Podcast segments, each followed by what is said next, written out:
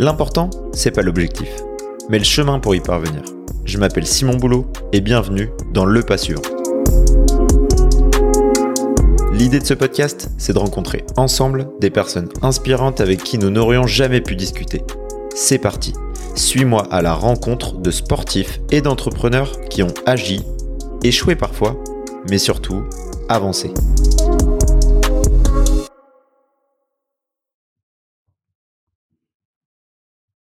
Hop, c'est parti. Bonjour Sébastien. Bonjour Simon. Tu vas bien? Très bien, merci. Et toi? Très bien, très bien. Euh, très heureux de te recevoir pour euh, le troisième épisode euh, de Le Pas Suivant. un podcast tout jeune. J'ai hâte d'aborder pas mal de sujets avec toi, notamment ton parcours, tes valeurs et, et, tout ce qui gravite autour, ta particularité. Euh, et aussi euh, et aussi euh, le monde de l'entrepreneuriat et, et, tout ce qui tout ce qui tout ce qui va. Donc si si ce programme un peu étoffé te va, on, on est bien. parti. Je, je trouve c'est un, un angle voilà un angle de vue qui est qui est très intéressant. Ok, bah c'est top. On va voir si si on arrive à, à faire tout l'épisode aussi intéressant et, et, si on arrive à accrocher tout le monde. Ah bah on va y aller. À deux, on va y arriver. Exactement. Euh, Première euh, question et, des plus basiques, euh, je te demande de te présenter Sébastien pour tout le monde qui nous écoute, comprendre un petit peu qui t'es et euh, peut-être commencer à, introduire ton, parcours. D'accord. Alors donc moi c'est donc Sébastien Bichon. Je suis euh, comment je me présente habituellement comme étant un, un handi sportif, donc sportif en situation de handicap.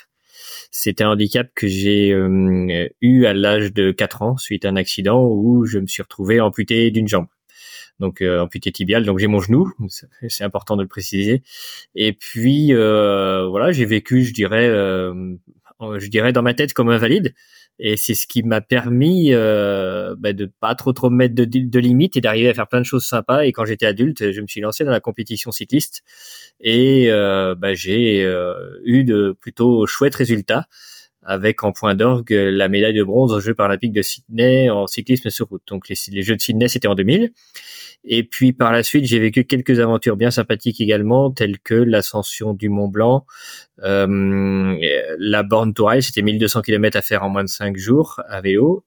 Et puis j'ai aussi guidé à la voie un non-voyant euh, dans l'ascension du col d'Aubisque, donc dans les Pyrénées. Et c'était une première mondiale, ça on a fait ça en 2021 voilà entre autres mais voilà mon parcours globalement et puis euh, je suis également donc j'ai 52 ans je suis papa de trois enfants et euh, je suis un ancien salarié qui a créé son entreprise en 2020 pour justement partager ben, ce qui me ce qui me tient vraiment à cœur, ce qui me fait vibrer. Et donc ben, c'est toutes les expériences, enfin tous les les acquis de mes expériences de de vie à travers mon parcours sportif, mais pas uniquement. Euh, Juste pour resituer un petit peu, euh, tu disais tout à l'heure JO de Sydney 2000, etc. Euh, pour resituer dans le temps, la partie euh, euh médaillé au JO, entrepreneuriat, etc. Ça, se ça comment? T'as quel âge au moment où tu décroches la médaille? Alors du coup en 2000, j'avais 28 ans, j'allais en avoir 29. Et quand j'ai décidé de, de créer mon entreprise et de partir en, en travailleur indépendant, euh, donc quand j'avais 48 ans. Ok. Euh, 4 ans, donc on, on, va pas beaucoup parler de ça parce que c'est pas euh, vraiment le, le sujet d'aujourd'hui, mais on l'a compris, hein, ta, ta, ta, différence, du moins physique, euh, euh, c'est ton handicap qui est arrivé assez jeune, 4 ans. Est-ce que tu penses que alors déjà est-ce que tu as, euh, senti ça comme un défi? Est-ce que c'est c'était tellement jeune qu'en fait euh, ça a pas impacté grand chose euh, sur la suite? Ou Alors, en oui, tout cas mentalement? le fait d'être jeune, non, je l'ai pas vu ça comme un défi, en tout cas pas de manière consciente, parce qu'il y a une différence entre le conscient et l'inconscient. Et euh, j'ai vécu ça comment? Ben, Je me suis adapté. Pour moi, ben voilà, la vie s'arrêtait pas là, je continue, mais mais sans être pour autant dans dans un combat, ou, enfin sans être triste et je vais dire je vais m'en relever. Non, j'ai ça a été assez fluide et je suis voilà une fois que la prothèse est arrivée, ben, je suis reparti, j'ai continué à vivre comme ça. C'est pour ça que tout à l'heure j'avais précisé ben, en situation de handicap euh, physique, mais dans ma tête je me suis toujours considéré comme invalide, ce qui fait qu'une fois que j'ai la prothèse, que je pouvais faire ce que je voulais, je me suis jamais posé de questions sur bah tiens t'as une jambe de moins est-ce que ça tu peux le faire? Est-ce que c'est prudent ou pas? Non je suis tout le temps parti euh, j'ai fait parce que j'avais envie point barre on va le voir avoir l'ascension du Mont Blanc deux fois etc effectivement. Euh, il n'y a pas eu beaucoup de, de barrières psychologiques là-dessus. Euh, tu, tu, disais inconscient. Ouais oui, vas-y. je, te laisse continuer. Et inconscient? c'est exactement là où je voulais aller. Je voulais justement, je, je, voulais pas qu'on oublie ce côté inconscient parce que, euh, alors sur le moment, je m'en étais pas rendu compte, mais en faisant un peu de travail sur moi d'introspection, euh, il y a quelques années, je me suis dit bah oui, mais qu'est-ce qui, quel, quel, a été mon moteur finalement dans cette vie? Et finalement, c'est bah, mon inconscient. Une fois que l'accident a eu lieu, bah, dans ma tête, je me suis dit ok, j'ai un bout de jambe en moins, mais il est hors de question que je sois inférieur aux valides. Je vais être euh, aussi fort que les valides et si je peux, si je peux être plus fort qu'eux, je serai plus fort qu'eux. Donc c'est cette euh, ce moteur-là qui m'a poussé tout le temps quand j'étais enfant et qui a continué à me pousser quand j'étais en, mode compétition et après. Quoi. Cette, cette introspection, tu l'as faite. Euh, est-ce qu'il y a eu un moment où tu t'es posé sur tout ça ou est-ce que tu as, vu, vu des, personnes qui t'ont aidé à t'éclaircir là-dessus euh, ou c'était plus autodidacte ou, ou tu t'es fait accompagner là-dessus? Il y a un peu, il y a un peu un mélange des deux, tu vois. C'est en, en, essayant de comprendre un petit peu bah, euh, bah, qui, qui, je suis, et puis parfois tu as des choses qui te, qui, que tu vois qui, qui cloche un peu chez toi, tu te dis bon, peut-être aller gratter un petit peu ce qui se passe. Et euh, donc dans ce cas-là, tu te fais accompagner par des professionnels, mais euh, j'en ai vu de tout type. Voilà, c'est pas obligatoirement le cas classique du, de la psychothérapie ou de la psychanalyse, des choses comme ça. Non, c'est plus euh, euh, comment dire euh, ouais il y a un peu de psychothérapie puis après il y a des thérapeutes qui sont des thérapies qui sont pas du tout on va parler de l'hypnose des choses comme ça qui sont pas et même d'autres euh, d'autres thérapies qui sont pas du tout reconnues par la médecine conventionnelle mmh. et bah, qui pour moi ont été d'une grande aide et, et m'ont fait passer certains caps et, et c'est vraiment avec plaisir ça m'a vraiment aidé à fouiller puis il y avait aussi dans la famille une recherche aussi sur la hum, généalogie euh, dans la famille. Donc du coup, tu te poses des questions sur tes ancêtres, sur tes parents aussi. Puis du coup, ah ouais, mais qu'est-ce qu'on a vécu quand j'étais même quand j'étais enfant que tu avais oublié quoi. Et il faut savoir que mon père est décédé à 21 ans, donc j'ai pas eu d'infos de ce côté-là parce que euh, à 21 ans, je me posais aucune question. Voilà. Et c'est par la suite que j'ai creusé, j'ai eu des infos par ma mère sur ce que j'avais vécu. Du coup, ça m'a mené à d'autres interrogations et puis voilà, j'ai continué de différentes manières à faire de l'introspection. Mais c'est vraiment au fil du temps, c'est pas à un moment donné, il y a un déclic qui dit, il faut que je me penche là-dessus. C'est venu progressivement et, par moments, je m'y penche plus ou moins. Mais et c'est un travail qui, pour moi, euh, bah, ne sera jamais terminé. On, sent que ça se développe. Ça va beaucoup parler. Je, suis obligé de le dire à, à, ma belle maman qui euh, se lance elle aussi dans l'entrepreneuriat et qui lance une activité euh, autour de, des génogrammes euh, et de l'accompagnement de personnes sur le fait d'oser, de prendre sa vie en main. et autour vraiment de l'aspect génogramme et tout ça donc ça me parle hein. j'ai eu des discussions avec aussi donc c'est assez intéressant je pense que ça se développe de plus en plus et qu'il y, y, a des choses à creuser là-dessus ouais. Alors du coup, je, ben, je connais pas le terme génogramme du coup. Du coup. D'accord, bah c'est un petit peu ce que je fais, euh, ce que ce que tu as fait, je pense. Euh, je suis pas expert, hein, donc je vais pas euh, m'avancer, mais euh, mais c'est le fait de regarder dans dans dans ton parcours ce qui s'est passé à travers un process très clair, et puis de se dire, ok, donc tel événement de ton passé t'a mené ici, et tu as réagi comme ça parce que euh, tes ancêtres ont aussi réagi comme ça, parce que voilà, et donc euh, de regarder un petit peu autour de toi et de remonter je pense que c'est un petit peu ce que tu as fait. Hein, oui, tout à fait. Euh, oui, ça, ça, correspond complètement parce que parfois, effectivement, te, on est euh, on est plein de facettes. Donc, effectivement, tu as l'impact de, de, ce que tes ancêtres ont vécu et c'est dans nos cellules. Et puis, il y a aussi, euh, mais on peut le nettoyer. Et puis, il y a aussi ce que ce qu'on a vécu de manière consciente ou inconsciente qui se traduit, voilà, de certaines façons dans nos comportements qui qui arrivent plus tard. Donc ça, c'était sur l'enfance. Les sur la partie études, t'as as fait quoi comme études, Sébastien? Alors j'ai fait des études d'abord de hum, un DUT statistique et informatique, mais je suis j'ai pas poursuivi là-dedans parce que finalement c'est j'y étais allé parce que j'aimais bien les chiffres, mais voilà c'était pas mon truc pour autant. Et euh, je me suis réorienté en, en géographie, donc j'ai une licence de géographie. Et ça j'ai bien aimé, euh, mais c'est pas pour ça que je suis allé là-dedans quoi. Et euh, et euh, oui parce que par le je suis rentré après euh, plus tard dans une mutuelle d'assurance parce que j'habite euh, tout près de Niort et c'est voilà la capitale des mutuelles. Et donc voilà, il y a beaucoup de personnes qui travaillent dans ces entreprises-là, dans ces mutuelles. Et donc euh, j'ai commencé comme étant gestionnaire de contrat de prévoyance et puis après j'ai travaillé dans un service euh, médical lié au contrat de prévoyance. Donc voilà, aucun rapport avec les études. On va en reparler euh, de, ces, de, ces, 20 ans-là et, de, la de, la transition après, ça, ça m'intéresse. Euh, sur le plan sportif, euh, donc on était rendu au, niveau de tes études. Euh, tu faisais un petit peu de sport pendant tes études. Comment c'est venu en fait On voit très vite arriver, hein, 22 ans, traverser de la France. Je regarde mes, mes notes en même temps, mais traverser de la France en solo. 24 ans début de la compétition, première saison de route, première saison de vélo de route, pardon. Euh, champion de France directement. Euh, comment, euh, pendant ces études, est-ce que tu faisais un petit peu de sport et comment t'es venu au vélo? Comment t'es arrivé à, à, ce début-là en compétition? Alors ben, les compétitions, alors il y a eu le gros déclic en 94 effectivement quand j'ai traversé la France, mais pour avoir déjà l'idée de traverser la France, c'est que déjà j'aimais bien le vélo, donc traverser la France à vélo effectivement, et mais c'est venu progressivement. je suis quelqu'un qui a toujours apprécié le mouvement, voilà c'est c'est ça fait partie de de mon de mes besoins pour être pour être bien de de bouger. Et donc euh, quand j'étais enfant j'étais à la ferme. Mes parents avaient une ferme. Donc l'accident a eu lieu euh, sur le lieu de la ferme. Et euh, ben voilà du coup bah, il y a toujours des choses à faire euh, et puis aller être à l'extérieur aller voir les animaux aller se promener dans les prés.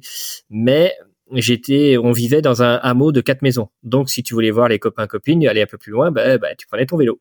Hmm. Et euh, donc déjà, ça c'était une base. Et puis, quand ma prothèse euh, allait un petit peu moins bien, bah, le vélo, je voulais pas m'arrêter pour autant de bouger. Donc le vélo, j'en faisais sur une jambe et j'allais me promener comme ça euh, tout autour euh, de chez moi.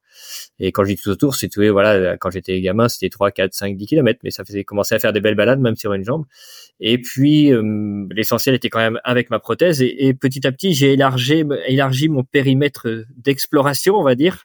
voilà, découvrir un petit peu les, le pays autour de moi. J'habite, j'habitais sur Coulon dans le Marais Poitevin, donc tu as toute une zone toute toute plate, hein, à une mmh. faible altitude.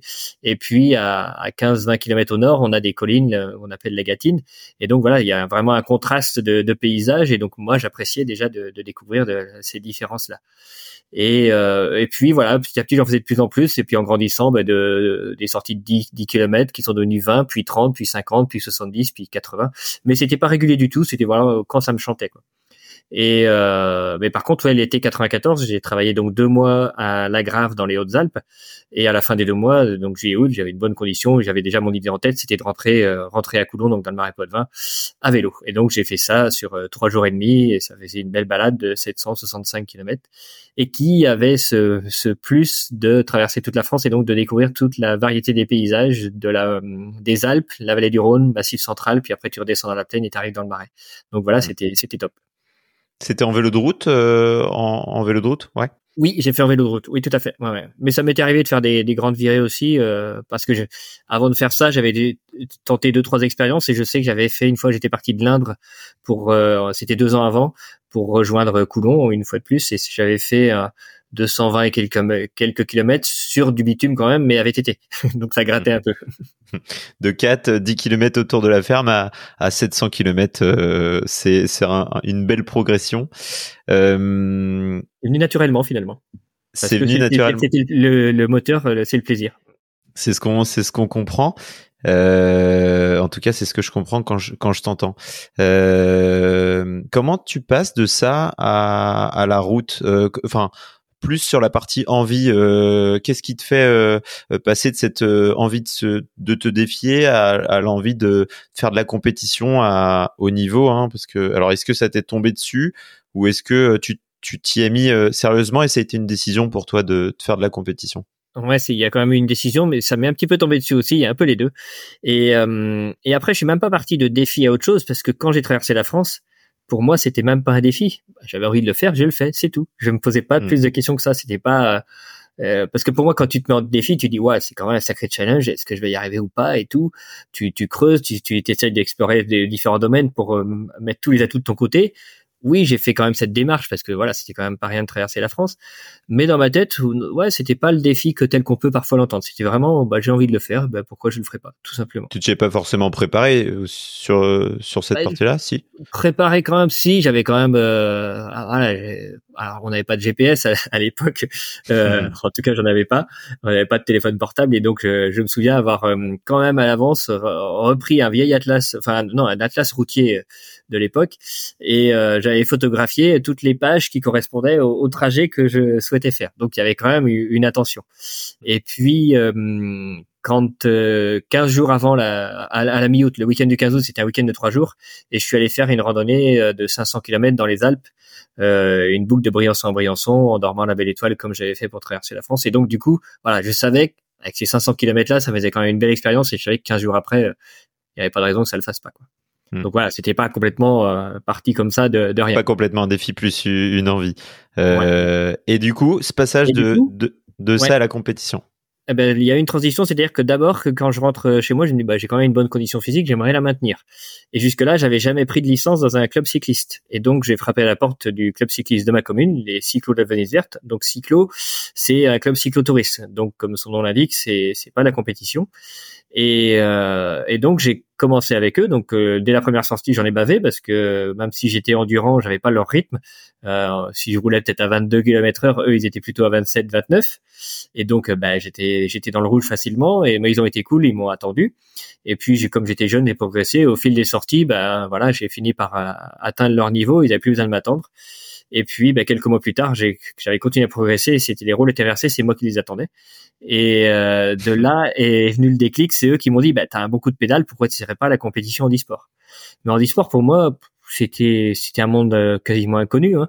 J'avais déjà été approché par mon, mon orthoprothésiste, hein, donc celui qui fait les prothèses euh, tibiales de jambes, et euh, il m'avait sollicité parce qu'il y avait une, une, équipe de basket fauteuil sur Niort et il cherchait des, des personnes pour constituer cette équipe. Il me l'avait proposé et pour moi, ben ouais, je voyais bien pourquoi il me proposait, mais en même temps, non, pour moi, me mettre en fauteuil, il n'y a pas raison, je marche bien. Pourquoi, pourquoi faire cette démarche-là? Ça me parlait pas du tout, donc je l'ai pas fait. Mais bon, je savais, j'avais au moins eu un petit peu d'écho dans l'e-sport. Il y avait deux, trois fois des, des reportages télé où on pouvait être sensibilisé un petit peu au sport et handicap, mais on n'avait pas le niveau d'information qu'on peut avoir aujourd'hui. Et j'ai mis, voilà, j'ai pris le téléphone hein, pour essayer de trouver les bons contacts. Je suis passé par Nantes et puis après sur Poitiers pour avoir un contact. Et puis j'ai fini par avoir un, un, cycliste du sud de la Vienne qui m'a dit il y a un stage euh, de début de saison tous les ans pour faire découvrir le, le cyclisme à ceux qui veulent venir. Et euh, ce stage, il était à Vichy en début mars 96, enfin mi-mars 96. Et euh, ben, j'y ai participé avec d'autres nouveaux arrivants comme moi qui viennent découvrir. Mais euh, dans ce stage, on était mélangé avec les membres de l'équipe de France du moment. Et donc, bah, c'était top parce que derrière, bah, tu, tu vois tout de suite à peu près où t'en es par rapport à eux. Donc, tu vois que, bah oui, il y a l'équipe de France, puis il y a les autres, c'est clair. Mais des nouveaux arrivants, j'étais le seul à tenir sur certaines sorties, euh, par exemple sur 90 km, à tenir 50, 60 km avec les membres de l'équipe de France. Après, voilà, c'était le début de saison, ils se préparaient, ils tapaient pas dedans. Et euh, moi, je faisais tout pour tenir. Donc voilà. Mais euh, voilà. mais du coup, ça m'a quand même ouais, c'est petit, ouais, c'est, je suis pas si ridicule que ça. En plus, j'étais venu avec des baskets, j'avais pas de, chaussures avec des, et des pédales automatiques, j'avais un vélo en acier lourd. Enfin voilà, tout, tout ça faisait qu'il y avait beaucoup de choses à modifier. Et je me suis dit, bah, ok, je vais essayer la compétition, on verra bien. Et un mois après, je ferai ma première compète et je termine deuxième. Et rapidement, je gagne ma première course. Et en fin mai, début juin, je suis euh, euh pas champion, troisième au championnat de France sur route.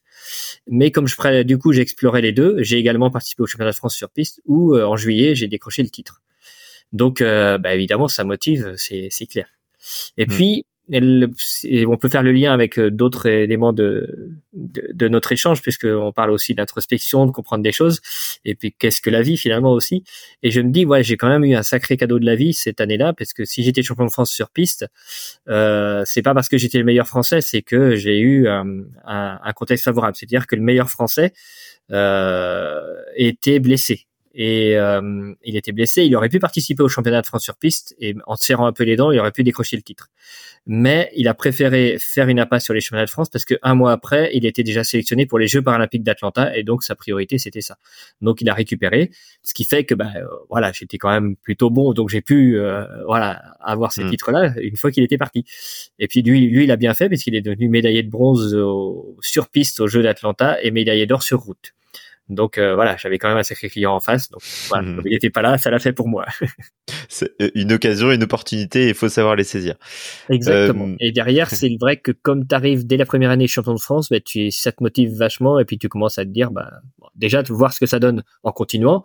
Et puis quand on, quand on continue et que j'ai vu que les résultats étaient confirmés, je me dis, bah, tu commences à rêver d'un peu plus haut que le niveau national.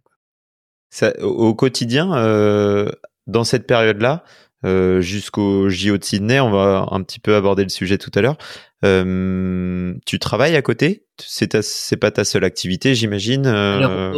oui. Alors j'étais à l'époque, j'étais encore étudiant.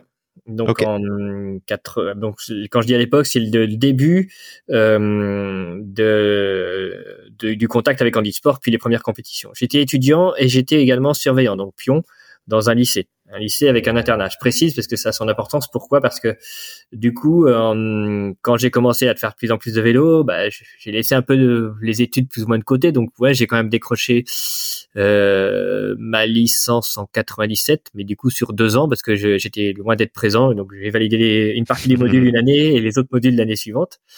Et, euh, et puis ce rôle de ce, ce, ce, métier entre guillemets, parce que quand tu es étudiant, c'est, c'est pas vraiment un métier, c'est un entre deux, je dirais, d'être surveillant dans un lycée. C'était comme ça, il y avait un internat.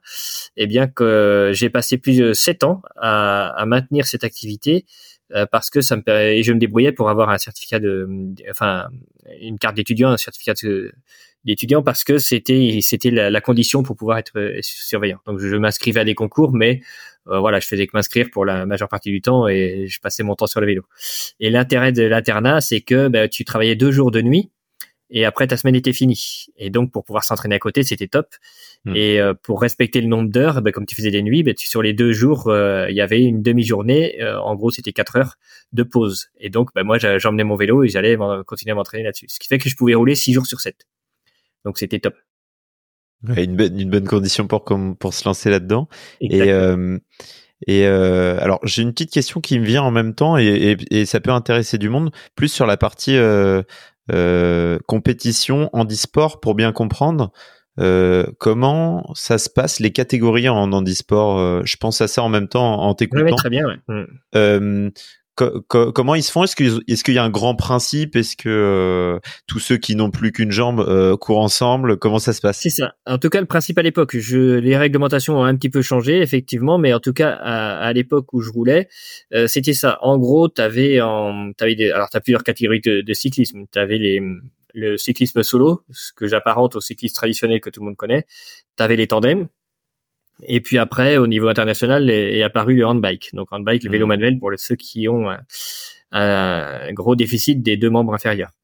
Et, euh, et, donc en catégorie solo, il y avait trois, quatre catégories, enfin trois au niveau international et quatre au niveau national, euh, qui étaient euh, reconnus. Donc un handicap membre supérieur. Donc ça, c'était les plus costauds. Ils ont leurs deux jambes pour pédaler. Donc sur le vélo, les jambes, c'est quand même important. Deuxième catégorie, c'était la mienne, c'est-à-dire les amputés tibiaux. C'est-à-dire que après, il y, avait des cas un petit peu différents, mais c'est le, cas classique de ces catégories-là. Et euh, amputé tibial, donc on pédalait avec nos deux jambes, dont une des deux jambes était prothèse. Donc on, avait, hmm. on actionnait les deux manivelles. Et ensuite, le cas euh, le plus fréquent de la troisième catégorie, c'est l'amputé fémoral, qui lui bah, quitte sa prothèse quand il fait du vélo compétition et donc du coup ne pédale que d'une jambe. Il se hmm. retrouvait entre autres avec les personnes qui avaient un genou bloqué et qui ne pouvaient pédaler également que d'une jambe. Donc euh, voilà les trois grandes catégories. Et après la quatrième catégorie, c'était les handicaps plus lourds, euh, par exemple un bras euh, en moins et amputé fémoral. Donc c'était hmm. voilà, c'était chaud. Ok, c'est intéressant. Je ne t'ai jamais posé la question et, je creuserai un petit peu ce que j'imagine que euh, en fonction du sport aussi, hein, on pense à la natation, on pense à pas mal de sports avec les JO euh, à Paris qui arrivent. Euh, alors déjà, j'invite tout le monde à, regarder aussi les JO paralympiques, c'est diffusé, etc. et c'est hyper intéressant à voir. Et c'est et c'est impressionnant aussi, pas forcément qu'intéressant, mais il y a des vrais il y a des il y a des vrais professionnels parallèles, on parle pas assez d'eux, et et c'est et c'est hyper joli à voir et démonstratif. Ouais, ouais euh, ça peut inspirer parce que même moi, il y a des fois, je me dis waouh, euh, voilà, parce que tu, hmm. moi, il y a des fois, je me dis bah ouais, mon handicap, il est léger quand je vois certains euh, ni bras ni jambes, euh, voilà, ou quelqu'un qui a pas de bras et qui fait du tir à l'arc avec ses pieds. Donc voilà, c'est c'est quand même plus que plus qu'inspirant quoi. Et, et quand tu fais du vélo tous les jours et que tu vois que tes stats de puissance sont explosés par quelqu'un qui n'a qu'une jambe, euh, ça te pousse aussi à remonter sur ton vélo et à dire merde, appuie quoi. c'est ça. Bah, c'est bien, c'est cool. Ouais, ouais c'est c'est c'est comme ça qu'il faut le voir aussi. Euh, donc pendant ces quatre ans, on a, parlé euh, de la première année, c'est venu assez vite. Tu t'es, euh, as commencé à te professionnaliser, pardon, dans tout ça. comment se passent les quatre ans jusqu'au JO de Sydney? T'es accompagné, t'es entouré, que ce soit à l'entraînement ou, est-ce que tu hein. Au début, au début, j'ai vraiment bénéficié de l'expérience des des copains de l'équipe de France parce que euh, moi j'ai vu quelqu'un Francisco Trujillo qui qui lui était en catégorie de catégorie 1 donc euh, une agénésie d'un avant-bras de naissance, enfin de naissance c'est agénésie normal, donc il lui manque un bout de bras. Et euh, mais c'est quelqu'un qui a toujours adoré le vélo et qui est encore euh, là à plus de 60 ans, qui est mécano de l'équipe de France, quoi. Euh, cyclisme en e-sport. Et euh, entre autres, hein, quand il avait besoin de changer, faire la mécanique, bah, il avait une bras, une main en moins, mais il était plus rapide que nous avec nos deux mains. Donc là, tu, tu, ça, ça fait toujours réfléchir, c'est toujours intéressant. C'est ce qu'on disait tout à l'heure. Bah, c'est exactement, ça revient à ça. Et en tout cas, passionné de vélo et qui avait vraiment vraiment du vélo, qui était vraiment euh, un fan, fan et pro. Vraiment, euh, voilà, une science du vélo qui était vraiment intéressante. Et puis, de lui, il aimait la partager. Donc, aux nouveaux arrivants, il donnait toujours des conseils. Alors, certains l'écoutaient pas, d'autres l'écoutaient. Moi, j'ai fait le choix de l'écouter et ben, franchement, j'ai bien fait. Il m'a, il m'a donné tellement de conseils, ne serait-ce que même sur la position sur le vélo, des choses comme ça. Et euh, le matériel, euh, comment tu, tu prépares entre un contre-la-montre et une course en route, sur route, c'est pas la même chose. Voilà, toujours des, de très bons conseils. Et ben, autant les prendre quand on y a accès. Et, et donc voilà, c'est vrai qu'en dehors de ça, j'avais pas vraiment de d'encadrement. Alors je j'avais pris une licence avec les valides, euh, le club local, euh, la pédale Saint-Florentès de Niort, à, côté de chez moi, et donc ben, j'allais faire les entraînements du mercredi euh, avec mon club. Donc voilà, j'apprenais aussi des choses et puis, une, bah, puis courir avec plus fort que soi, bah, ça te ça te booste et ça te pousse à, à progresser. Donc ça c'était très positif. Et après en termes d'encadrement d'entraîneur, donc j'avais pas d'entraîneur perso et j'ai bénéficié quand même de mais pas tout de suite. C'est quand j'étais dans l'équipe de France qu'on commençait à avoir l'entraîneur dans l'équipe de France qui nous donnait des mmh. conseils. Donc voilà, la progression au début c'était bah, un peu débrouille-toi. Mais euh, voilà, ça l'a fait. Après, c'était c'est une fédération qui n'avait quasiment pas de moyens.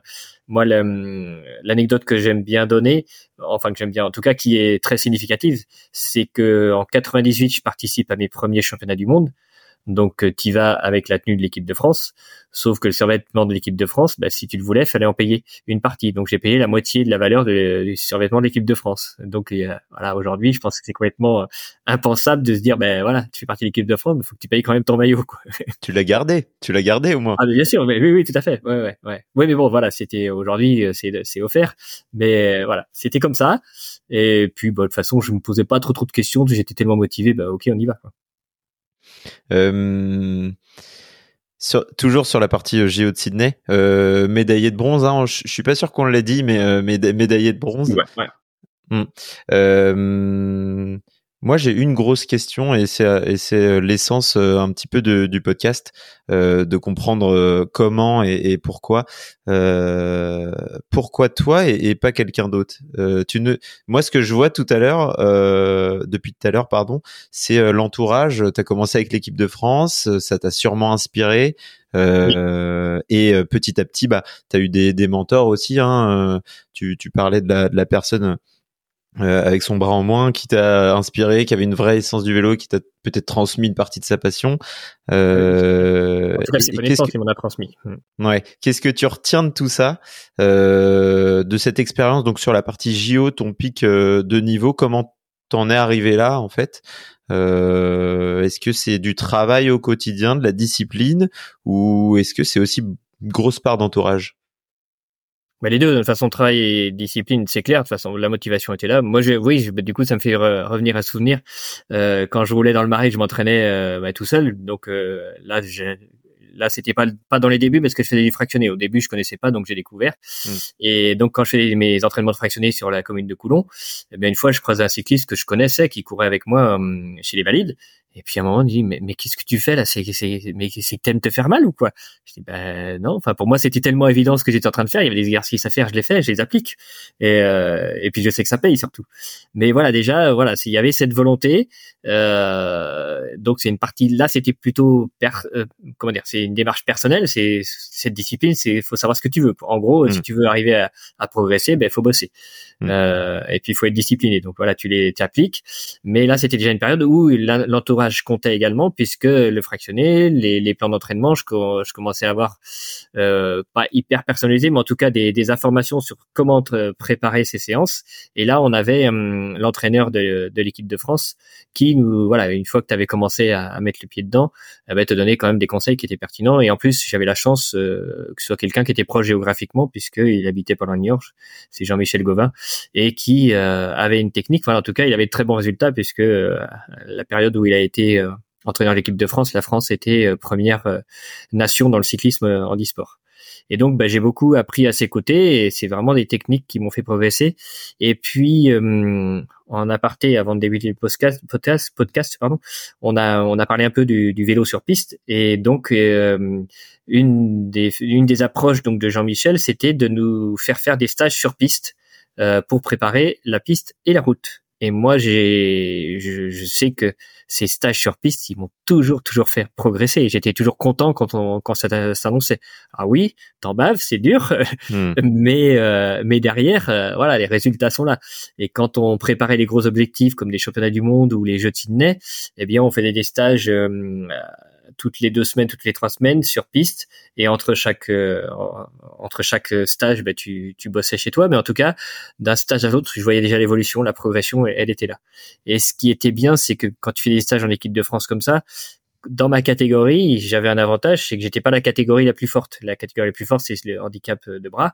Et comme bah, tu roules, euh, les entraînements, on les faisait en commun, bah, tu, te mets, tu te mettais dans les roues des plus costauds et on fait nos, nos, exercices comme ça. Et ben du coup, d'avoir plus fort que soi, ça, ça te pousse. Et tu vas beaucoup plus loin dans l'effort. Et donc ça, c'était aussi, bah, je dirais, un cadeau, une chance, mais j'en ai, j'ai su la saisir aussi, quoi. Oui, je, mais c'est vrai que oui, on en bavait, mais ça, ça paye. Pour ceux qui sont un petit peu plus éloignés du vélo, c'est vrai que la piste, c'est euh, euh, tout ce qu'il y a de plus brut. C'est peut-être la discipline la plus brute dans le sens où euh, le parcours est très clairement défini, on le connaît à l'avance. Il n'y a pas de dénivelé, il n'y a rien. C'est et donc tout le monde bénéficie du même bénéficie du même parcours. Si on est en intérieur, il n'y a pas de vent. Même s'il y a une petite partie d'aspiration dans la réalité, mais mais c'est très technique et très basé sur la puissance pure des athlètes, quoi. C'est ça, ouais, ouais. Mm. Donc, euh, donc c'est assez intéressant et, du coup, ça, ça ouvre des portes pour un cycliste de haut niveau euh, euh, d'exploiter, de, de, développer des compétences qui sont difficiles et sur lesquelles on n'a pas forcément le temps de se concentrer quand on fait que du vélo de route. Donc ouais, je, je, vois, je vois ce que ça peut ouvrir. donc dans cette cette partie JO, ça c'était à 28 ans, si mes notes sont bonnes. Oui. Voilà. donc tu dirais que c'est ton pic de forme dans la partie sportive? C'était euh, la période de pic de forme. Alors pic de forme quand je suis arrivé au, jeu de oui, j'avais jamais été aussi fort que ce jour-là, mais je pense qu'en 2001, j'étais à peu près du même niveau l'année suivante. Ouais. Et euh, le pic de forme parce que quand je suis quand j'étais sélectionné pour les jeux, j'étais sélectionné pour les épreuves sur route, pas pour les épreuves sur piste, parce que j'avais un bon niveau national, mais pas un bon niveau international. Mais par contre, euh, quand je suis arrivé à, à Sydney, ben voilà le, le une fois que j'étais sur, place, le staff de l'équipe de France m'a dit, bah, si tu souhaites, euh, ou il me l'avait peut-être, oui, si, si, il me l'avait annoncé peut-être un petit peu avant, en tout j'avais le choix pour participer aux épreuves sur piste ou pas. Et j'ai fait ce choix-là parce que je me suis dit, ouais, c'est quand même, euh, ça peut être un plus de se mettre dans le bain de la compétition pour évacuer une partie du stress. Et c'est donc oui, ça a été efficace euh, parce que même si on est prêt à ça, habitué, ben, le stress il toujours un petit peu qui est, qui est, là, surtout quand tu participes au jeu, qui est la plus grande compète euh, quand tu es sportif. Et euh, mais surtout, mes résultats ont été, ben, j'ai explosé tous mes records personnels. Donc dans ma tête, je savais que j'étais vraiment en, très bonne forme. Et ben, comme on sait que, enfin, pour tous les sports, euh, oui, le physique a son importance, mais la tête aussi. Et donc, je partais en mode confiant. J'étais pas le favori pour autant, hein, mais euh, parce que avait de ma catégorie sur piste avait des, des, des, résultats bien plus forts et bien plus élevés et bien meilleurs que les miens, et qui participaient également sur route. Mais voilà, après, ça m'a ça m'a boosté, mis en confiance, et puis ben ouais, je suis allé chercher cette fameuse médaille de bronze. Et, et, après, saveur particulière. Ouais, pardon, je t'ai coupé. Ouais. Non, pas de souci. Saveur ouais. particulière. Je te laisse euh, continuer. Ouais, saveur particulière parce que quand je franchis la ligne d'arrivée euh, au jeu de Sydney, eh bien, je sais pas si je suis troisième ou quatrième. Et personne mm. ne le sait, ni le staff de l'équipe de France, ni les commissaires de course, parce que l'écart est hyper serré. Et c'est la photo finish qui nous départage. Et vraiment, c'était un écart infime. Et quand je découvre la photo finish, je vois que bah, j'ai aussi encore une fois, ben, la vie m'a fait un cadeau. Enfin, après un cadeau qui est aussi mérité parce que j'ai rien lâché, je suis allé jusqu'au bout, j'ai maintenu mon effort euh, jusqu'au bout. Mais l'Allemand qui termine quatrième, ben, lui, il était persuadé de ramener la médaille de bronze, il a coupé son effort juste avant de franchir la ligne. Et ça, si c'est quelques fractions de secondes, c'est que ça se joue à quelques centièmes de secondes, c'est même pas une demi-roue à, plus de 50 km heure qui ont fait la différence. Et c'est peut-être l'endroit du tableau où c'est le plus important de, de, de, de, gagner au photo finish puisque tu rentres médaillé hein, à la maison. Ben, donc, euh, exactement. C'est complètement différent. Ben, entre 2 et 3, l'impact n'aurait pas été le même. C'est entre 3 et 4, bah oui, t'as médaille ou t'as pas de médaille. Donc ça, c'est mm. certain que. Euh, tu après, après euh, cette partie JO, euh, tu continues dans le sport de haut niveau. Qu'est-ce qui se passe après? Ah ben après c'est euh, bon il y a un moment voilà c'était les, les Jeux de Sydney étaient sur, euh, fin fin octobre. Donc tu rentres en France début novembre. Et puis là ben, c'est le creux de la, la saison quand tu es cycliste en tout cas quand tu es cycliste sur route. Euh, et du coup ben euh, il y a eu ben, voilà il y a eu les, les, réceptions à droite à gauche. Et puis du coup j'ai coupé le vélo pendant plusieurs semaines. Et puis après euh, je sais plus si fin novembre ou début décembre je me suis posé la question bon qu'est-ce que je fais maintenant? Je reprends le vélo ou pas?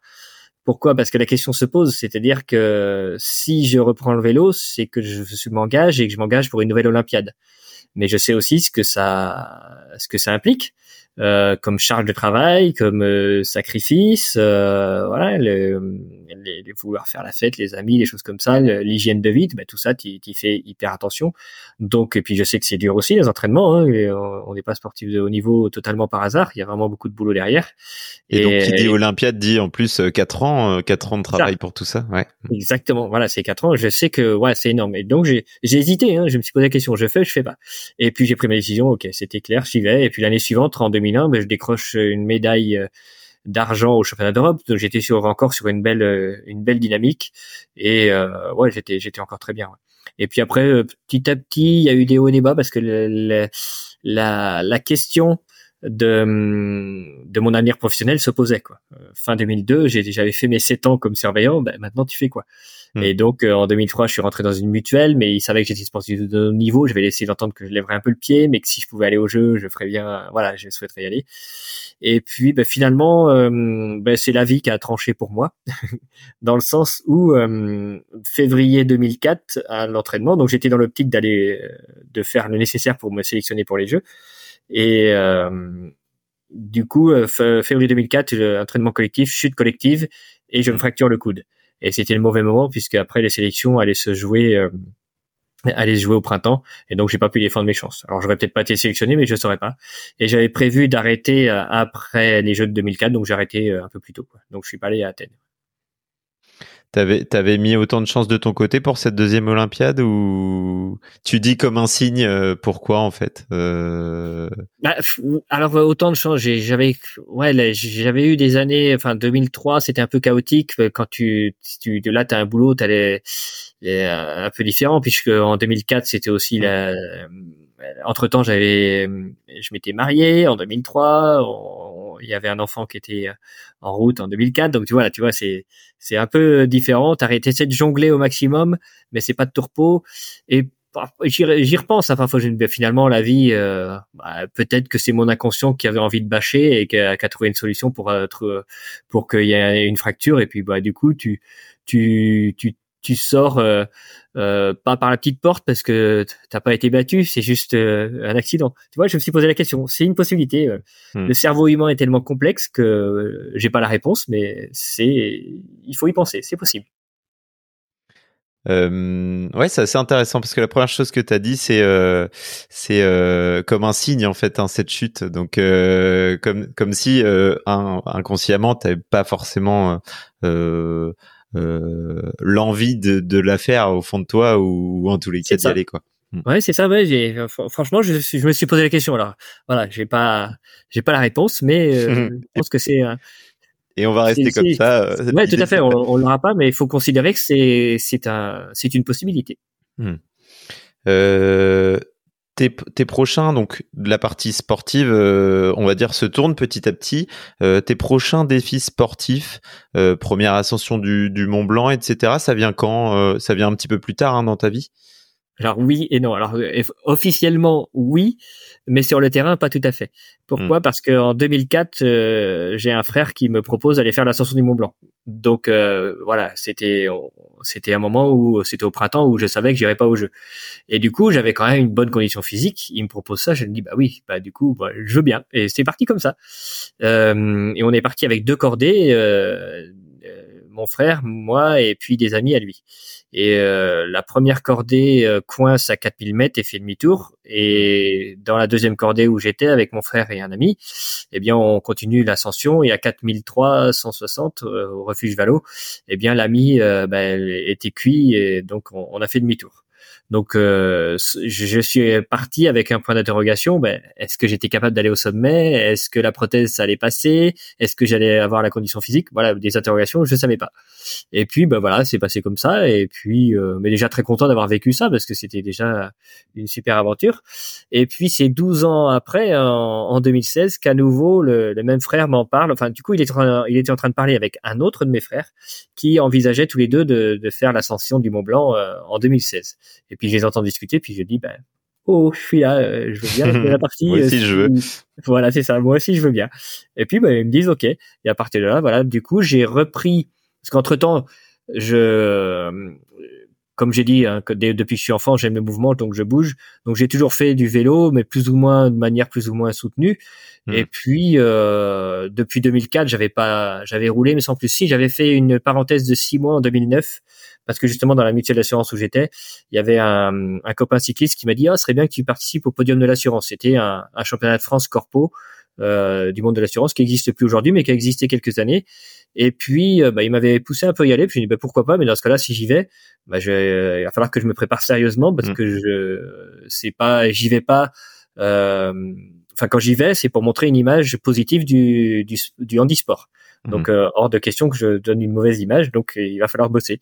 Et euh, mais c'est intéressant parce qu'en six mois, j'ai réussi à remonter assez rapidement. Comme j'avais, comme je continuais à faire du sport, j'avais quand même une base intéressante, mais il a fallu que je monte en puissance.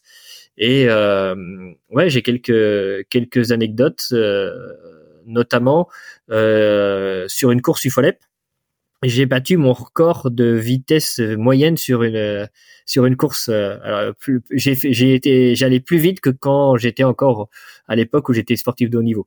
On hmm. a fait un peu plus de 42 de moyenne. Alors c'était une course qui était pas longue, hein, une heure et quart, une heure vingt. Mais voilà, c'était quand même, euh, euh, j'étais quand même souvent dans le rouge. et et sur cette course, donc il y a ce côté-là où la moyenne, j'avais jamais été jamais aller aussi vite, j'étais jamais allé aussi vite. Mais en plus, il y a aussi une autre anecdote. À un moment donné, j'étais en train de lâcher. L'écart se creusait avec le groupe de tête. Et, euh, ben, voilà, je commençais à en avoir les, cuisses euh, qui étaient un peu explosées. Et puis j'entends le speaker euh, à 100 ou 200 mètres devant moi et qui, quand les autres passent devant la ligne, ah et Sébastien Bichon qui, qui commence à être distancé. Et puis là, je me suis dit, ok, ok, je suis distancé, mais attends, t'as pu ramener la médaille de bronze au jeu de Sydney, t'as su t'arracher, t'as su aller te surpasser. Il euh, n'y a pas de raison que tu n'en sois pas capable. Donc, euh, en gros, bah, tu as été capable avant, tu en es encore capable. Et là, c'est au mental. Euh, j'ai, appuyé plus sur les jambes et j'ai raccroché le groupe et j'ai réussi à terminer avec le groupe de tête jusqu'au bout. Hmm. un petit déclic. Voilà, déclic. Comme quoi, voilà, j'aime bien parce que tout ça, ça montre une fois de plus que c'est pas le, que le physique est important, mais la tête est très importante. Hmm. Euh, on a parlé de cette première ascension, euh, donc on commençait à aborder pardon l'ascension donc 2004 première la toute première en tout cas la première tentative 2016 2019 il y en a eu deux autres. Est-ce que tu peux nous nous donner un peu le contexte de ces de ces deux autres? Tu travailles encore à côté du coup? Oui, oui, tout à fait. Ouais, tout à fait. Alors le contexte, effectivement, tu travailles à côté, donc bah, je m'entraînais moins que quand j'étais sportif de niveau, hein, clairement.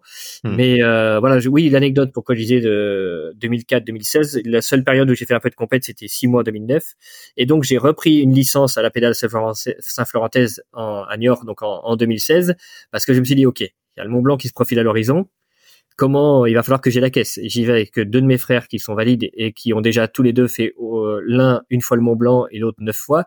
Et l'autre c'était un, accompagnateur en montagne qui est tout le temps, voilà, sur, plutôt en altitude et hmm. toujours en train de d'être en milieu montagnard. Je dis ok, je vais avec trois gars qui sont costauds, valides. Bah, si je veux euh, ne pas les freiner et puis pouvoir m'en sortir, il va falloir que je m'entraîne. Et comment je sais, comment je sais m'entraîner? Bah, C'est sur le vélo. Et donc j'ai repris ma licence, euh, j'ai repris les compètes. Euh, alors pas en handisport, hein, uniquement avec les valides. Et puis j'ai travaillé aussi d'endurance. Cette année-là, j'ai battu mon record de distance en solitaire sur une seule journée où j'ai fait 321 km dans ma journée et début juillet. Donc je savais que la caisse était là et que le, pour le mois de septembre ce serait bon. Donc j'ai retravaillé un petit peu plus le rythme et puis après ben ça l'a fait. Donc voilà, c'est oui, il fallait voilà, je l'ai pas je l'ai pas envisagé à la légère. Je hmm. savais que voilà. Et, et comment ça se comment ça se prépare une ascension du Mont Blanc Je connais je connais pas du tout. Alors déjà si si tu as un petit peu les statistiques les statistiques peut-être de l'ascension, euh, euh, bah la, l'altitude rendue en haut, combien de temps de montée, etc. Est-ce que ça se fait en une en une fois? Euh, ben, Kylian Jornet te dira oui, mais moi je te dirais pas pour moi. Donc ouais, Kylian Jornet c'est dans la journée, il fait l'aller-retour. Euh, ok, voilà. Mais euh, non, le, le, moi j'ai fait euh, aux deux fois, j'ai fait ce qui est le plus classique pour la majeure partie de ceux qui font l'ascension du Mont Blanc, qui sont pas obligatoirement des alpinistes chevronnés, mais qui ont envie de se, de relever ce défi-là. Et donc, bah, tu le fais en général sur trois jours. Le premier, euh, premier jour, tu montes à 3002 ou 3008, l'un des deux refuges. Euh, le deuxième jour, tu fais de ce refuge-là jusqu'au sommet et tu redescends à l'un des deux refuges. Et le dernier jour, du d'un des deux refuges, tu redescends dans la vallée. En général, le dernier jour, c'est plus une demi-journée qu'une journée. Et donc voilà, c'est c'est quand même un certain temps. Oui. Hmm. C'est c'est de la marche, c'est de la marche ou t'as des cap, t'as des ouais, c'est que de la marche, t'as des t'as de l'escalade à, des endroits où peut-être. L'escalade, c'est un grand mot, c'est un grand mot. Hmm, Disons qu'il y a un passage le quand on monte vers le goûter, c'est euh, c'est des rochers où tu vas mettre un peu les mains. Hmm. Mais voilà, t'as pas besoin d'avoir travaillé l'escalade spécialement avant. C'est de capacité d'alpinisme plus que ça, etc. non, non, tout à fait. Hmm. C'est vraiment, c'est vraiment accessible pour moi à tout le monde à partir du moment que tu prends les moyens de te préparer physiquement. Parce que voilà, hmm il y a quand même un effort physique à fournir. C'est l'endurance qu'il faut travailler le plus. C'est ça pour moi le plus important. Et puis euh, et puis euh, l'endurance c'est avoir la caisse, c'est parce que évidemment quand tu arrives là-haut, bah il y a un peu moins d'oxygène, enfin de l'oxygénation des, des muscles se fait pas aussi facilement qu'en bas. Et donc voilà, tu vas tu vas chercher ton souffle, tu avances moins vite. Donc tout ça c'est important d'avoir une certaine endurance pour pouvoir aller au bout de manière plutôt sereine quoi. Premier apprentissage, tout le monde peut euh, monter le Mont Blanc si on s'en donne les moyens. Euh, déjà, c'est un premier, euh, c'est un premier apprentissage. Hmm. Ouais, tout à fait. Et puis, ben, on s'en donne les moyens. Et puis, surtout, euh, pas y aller la fleur au fusil. Et puis, y aller évidemment encadré parce que voilà, c'est quand même une zone à risque. Il y a quand même des morts tous les ans. Donc hmm. voilà, on, on fait pas ça n'importe comment.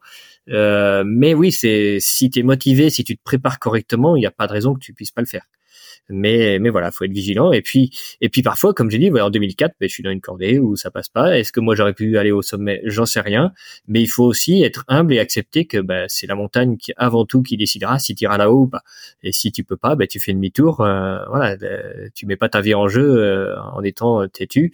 Voilà il faut accepter que la situation puisse te demander de redescendre. Et tu redescends mais oui, après, voilà, se préparant correctement, c'est faisable, tout à fait. Mmh, mmh. Et euh, anecdote, en 2016, quand j'ai fait l'ascension, donc la première fois où je suis allé au sommet, quand je me retrouve le, soir du premier jour au refuge du goûter à 3008, eh bien, pourtant, je m'étais préparé, mais quand je m'allonge euh, dans les dans les dortoirs, dans mon lit, je sens que je suis en train de rechercher mon souffle. Je me dis, waouh, je suis quand même pas, voilà, c'est pas top top.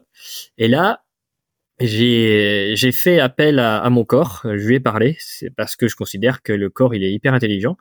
Et donc euh, je lui ai dit tout simplement, ben, souviens-toi, en 2004 tu es déjà venu là, donc tu as en mémoire euh, la capacité à t'oxygéner, à oxygéner tes muscles et, et, ton corps correctement. Et je lui ai dit, ben voilà, ben tu prends, tu vas chercher cette ressource et puis ça va le faire. Et une demi-heure après, l'affaire a été classée. J'étais plus euh, en train de rechercher mon souffle et j'ai passé une nuit à dormir très bien. Euh, hyper hyper intéressant.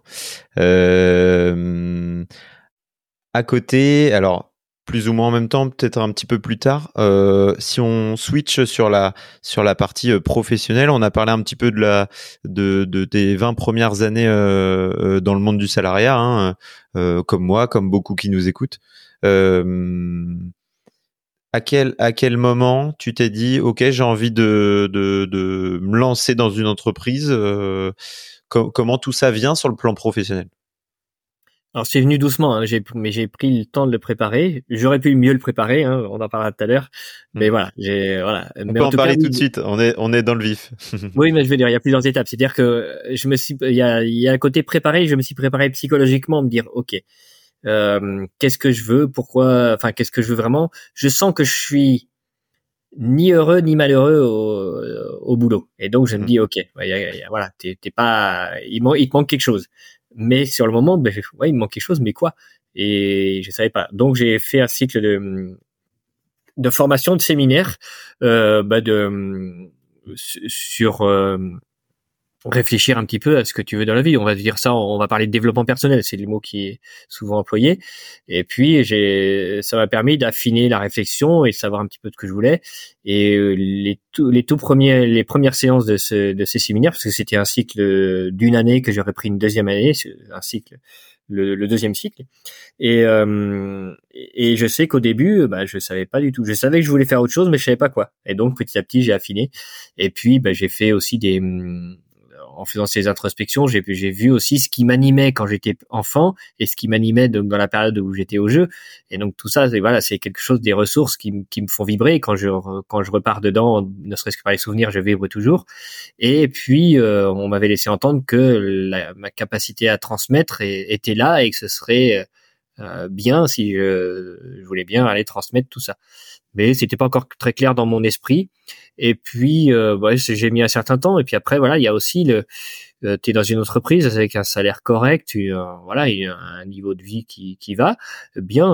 Euh, et puis, bah, tu te dis, ok, si je pars, je vide quoi. Il faut que mmh. j'assure derrière aussi. J'ai une famille. Et mais voilà, l'envie de partir était la plus forte. Et donc, au début, je, enfin même, j'en ai pas parlé à mes collègues pourquoi? C'était un choix. Hein. Euh, voilà, je savais que euh, quand tu parles de ça, de partir d'une entreprise où tu as le, un confort matériel et partir bah, finalement un peu dans la, enfin pas qu'un peu, partir dans l'inconnu, eh ben, il y en a beaucoup à qui ça peut faire peur. Et euh, moi, j'étais pas, je vais pas dire que j'ai pas eu peur aussi. Donc, mmh, je mmh. l'ai fait et je me suis dit, ok, si je commence à en parler aux autres, alors que j'ai pas encore vraiment franchi le pas, eh ben, ils vont, il est très probable qu'ils me disent, ouais, t'es sûr, tu vas quand même, tu es sûr que tu vas pouvoir euh, assumer financièrement, t'es sûr de ceci. Voilà. Ils vont euh, projeter leur propre peur. Et du coup, je me suis dit, ok, j'ai pas envie d'entendre leur propre peur. Si moi, à un moment donné, je suis un petit peu limite, que j'ai un peu peur et qu'ils rajoutent une couche, euh, ça pourrait faire que j'abandonne ce projet-là. Et mmh. donc, pour assurer là-dessus, je me suis dit, ok, j'en parle pas, j'en parlerai qu'au dernier moment. Et je l'ai annoncé euh, quelques semaines avant mon départ. J'avais informé mes managers un an avant. Je leur avais dit, OK, je vous en parle, mais je demande que ça reste secret.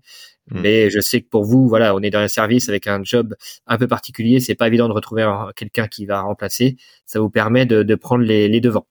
Et, donc, bah, ils ont apprécié que je leur euh, que je vois les choses comme ça, et ils ont joué le jeu, et personne ne l'a su euh, euh, pendant toute l'année qui s'est qui s'est écoulée et quatre semaines avant de partir euh, lors d'une réunion de de, de service eh ben j'ai annoncé la, la, nouvelle et puis euh, il n'y a pas eu de pot de départ puisque le confinement en 2020 est arrivé par là. Hmm. l'approche est hyper intéressante. Ouais c'est vrai que je l'avais jamais vu comme ça mais c'est vrai que euh, quand t'es un petit peu limite euh, l'avis des autres des fois il est pas toujours sain ou en tout cas tu prends ce risque là de les écouter. Quoi. Ça. Mm. Ouais. On est tous différents, on a tous nos pensées et puis on s'est tous construits à notre manière. Mm. Et euh, voilà, on a tous nos peurs aussi dans certains domaines ou dans d'autres selon les personnes. Et donc oui, voilà, pour j'avais j'étais conscient que je prenais le risque de d'avoir des peurs qui, qui me freinent et donc ce serait dommage. Quoi. Et puis après, j'ai j'ai fait j'ai pris la décision. Donc là, euh, j'ai pris la décision de brûler mes bateaux.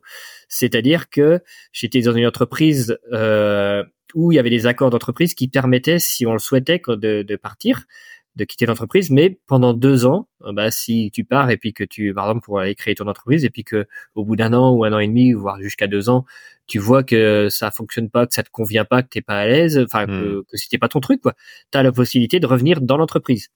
Et donc, ben ça, c'est pareil, j'ai, j'ai pas, j'ai pas mis en route euh, cet accord pour euh, pour dire, ok, maintenant tu vas. Si si à un moment donné t'as un petit coup de moins bien, et puis que tu, tu dis, bah ouais, oh, bah, finalement il y a ce confort derrière, je vais peut-être me rattacher à ça. Et du coup, c'est, bah, ça, ça te pousse pas à aller encore plus de l'avant. Donc mmh. je me suis dit non, je veux pas, je, comme, comme, on dit l'expression, brûler ses bateaux. Je voulais pas avoir de frein, donc euh, j'y vais. Là, j'ai plus le choix, faut avancer. Ouais, avoir la vision claire d'où tu vas et puis sans, sans savoir que tu as un matelas de sécurité. Ça aussi, des fois, euh, de pas en avoir, ça pousse un petit peu. D'être dos au mur. tout à fait, dos au mur. Ouais, ouais, ouais. Mm. Mais... On trouve des mots, des mots du premier épisode. Si, s'il y en a qui, qui, veulent, qui, veulent, qui veulent l'écouter. Et si toi aussi, Sébastien, tu veux l'écouter d'ailleurs. Ben oui, bien sûr. Ouais, ouais, avec plaisir. Euh, Tito, Tito un gagné, un premier épisode pour mettre le contexte. Euh, je sais pas si c'est un nom qui te parle. Euh, domaine du vélo également, euh, quadruple champion du monde de VTT. Ouais, c'est ça. Euh, mm. XC euh, éliminatoire. Donc, euh, donc il parle aussi beaucoup de cette notion d'eau au mur et, et, et, voilà, lui c'est sur le plan sportif, toi ça a été sur le plan professionnel, mais se servir et, et des fois de se pousser vers l'avant et sans, sans penser et regarder derrière soi quoi. C'est ça, exactement. Ouais. euh, et, après, ouais, sur le plan pro, je vais juste continuer, c'est que derrière, ok, euh, quand je disais, j'avais pris le temps de réfléchir, de préparer, mais quand je suis parti, j'étais pas prêt pour autant finalement. Avec du recul, j'ai vu que j'étais parti un petit peu vite. Euh, je m'étais fait un monde de l'entrepreneuriat dans ma tête qui n'était pas celui de la réalité. Et euh, mais j'ai compris aussi pourquoi, parce que j'ai toujours été salarié toute ma vie avant de, de franchir le pas. Donc, euh, bah, je baignais dans un monde du, du salariat qui est quand même pas le monde de l'entrepreneuriat. Et mes parents même s'ils étaient agriculteurs, donc quand même à leur compte, étaient pas des agriculteurs euh, à la pointe, à l'avant de, de, des, des, nouveautés. Sur, la partie business et gestion, ouais. C'est ça. Exactement. Donc j'avais pas du tout de culture comme ça, culture d'entrepreneuriat, euh, je ne l'avais pas du tout. Et donc bon bah j'ai vu que j'ai fait quelques boulettes et donc voilà la première année était plus que compliquée.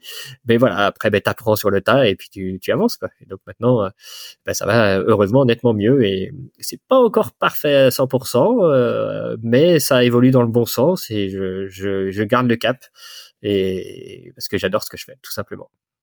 Eh ben, je te laisse euh, nous parler de ce cap et de Oui donc euh, qui est ton activité aujourd'hui. Euh, peut-être dans les premières lignes, parler du cap, de pourquoi et, et, pourquoi Oui et, quelle est sa mission. et puis, puis voilà, ce que tu fais et, de l'activité de, de aujourd'hui. Alors Oui déjà le nom de Oui c'est oui, c'est une façon de dire oui à la vie. Et j'ose, ben voilà, si tu oses pas, ben t'avanceras pas. Donc euh, c'est tout dit pour moi en une phrase. Et, euh, et ça, ça correspond aussi à ce que j'ai fait quand j'étais dans le monde du sport. À chaque fois, j'ai osé parce que je me suis pas posé de questions. J'ai osé, j'y suis allé, même si parfois, je, enfin si je pouvais parfois me poser des questions, je partais dans l'inconnu, mais j'osais et j'y allais et, ça a toujours euh, voulu sourire. Ou, ou, pratiquement tout le temps. Et donc, euh, oui, j'ose, c'est quoi? C'est l'entreprise que j'ai créée pour euh, être conférencier et intervenant en milieu scolaire. Et puis maintenant, je vais développer aussi la partie accompagnement. Je l'ai fait un petit peu, mais je vais la mettre plus en avant. Euh, accompagnement coaching. Et euh, donc la partie conférencier, c'est aller dans les entreprises pour ben, parler de mon parcours de vie, en sortir des clés les, et pouvoir les, les donner comme euh, outils euh, à l'auditoire. Et ça va être euh, toutes ne sont pas construites exactement de la même manière parce que ça va dépendre des demandes aussi des entreprises. Donc il y a les, le domaine du handicap de la résilience, euh, du dépassement de soi, euh, du, de l'esprit d'équipe, et puis euh, du croire en soi. J'aime bien le croire en soi parce que pour moi c'est vraiment le plus important. Hmm. Parce que si tu crois pas en toi, tu iras pas loin.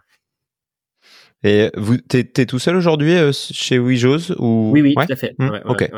Ok. Et après, à l'avenir, après, je suis un peu, je suis un peu un électron libre dans le sens où ben, le job que je fais, alors conférencier, si c'est relativement classique, mais intervenant en milieu scolaire euh, professionnel, donc non euh, qui n'ait fait pas ça bénévolement. Je l'ai fait ça pendant une vingtaine d'années bénévolement. Hein, quand j'étais salarié, j'allais euh, assez régulièrement dans les établissements scolaires parler de mon parcours.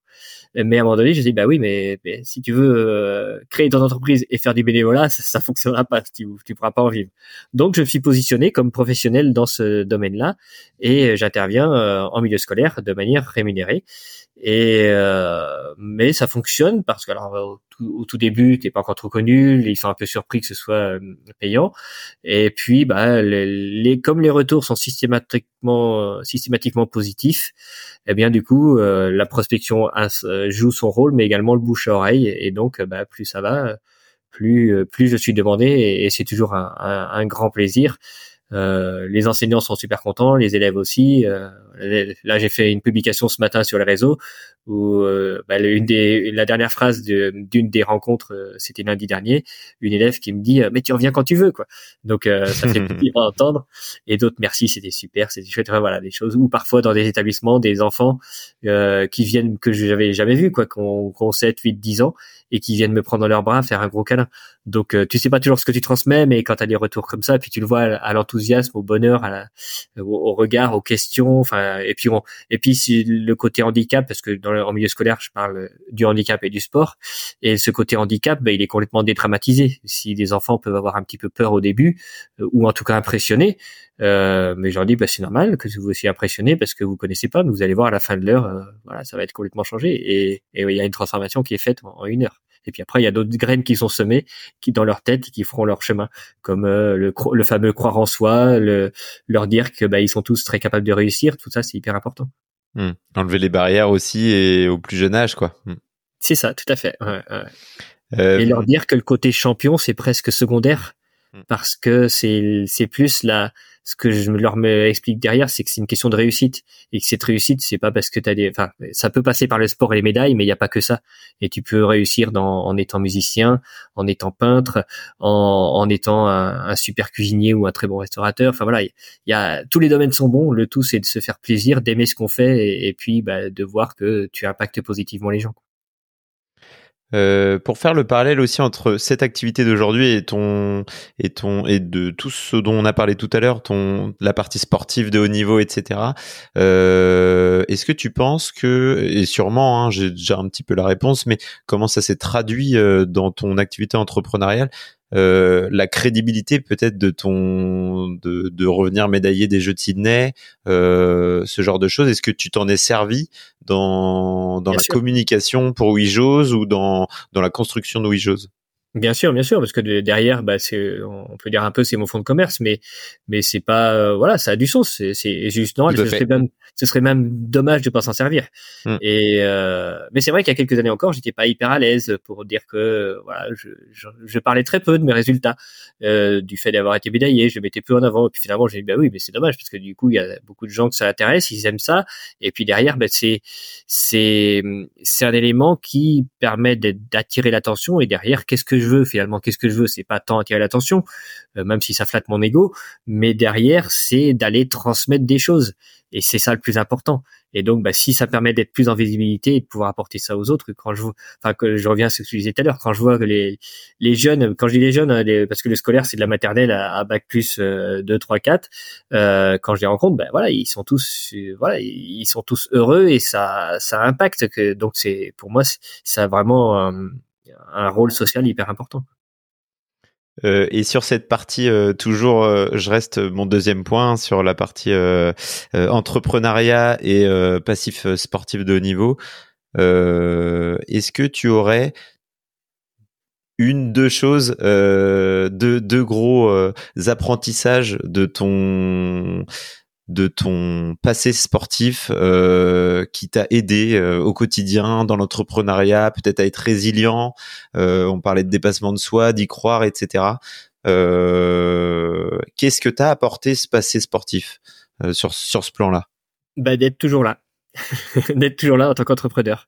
Euh, parce que euh, voilà la situation économique de l'entreprise n'était pas très saine. Et euh, il y a beaucoup d'entreprises on le dit statistiquement au bout de trois ans il y a je sais pas combien quel pourcentage d'entreprises qui, qui lâchent. Et moi si j'avais regardé uniquement le bilan comptable bah la raison aurait dû dire bah non bah faut que t'arrêtes arrête ça quoi.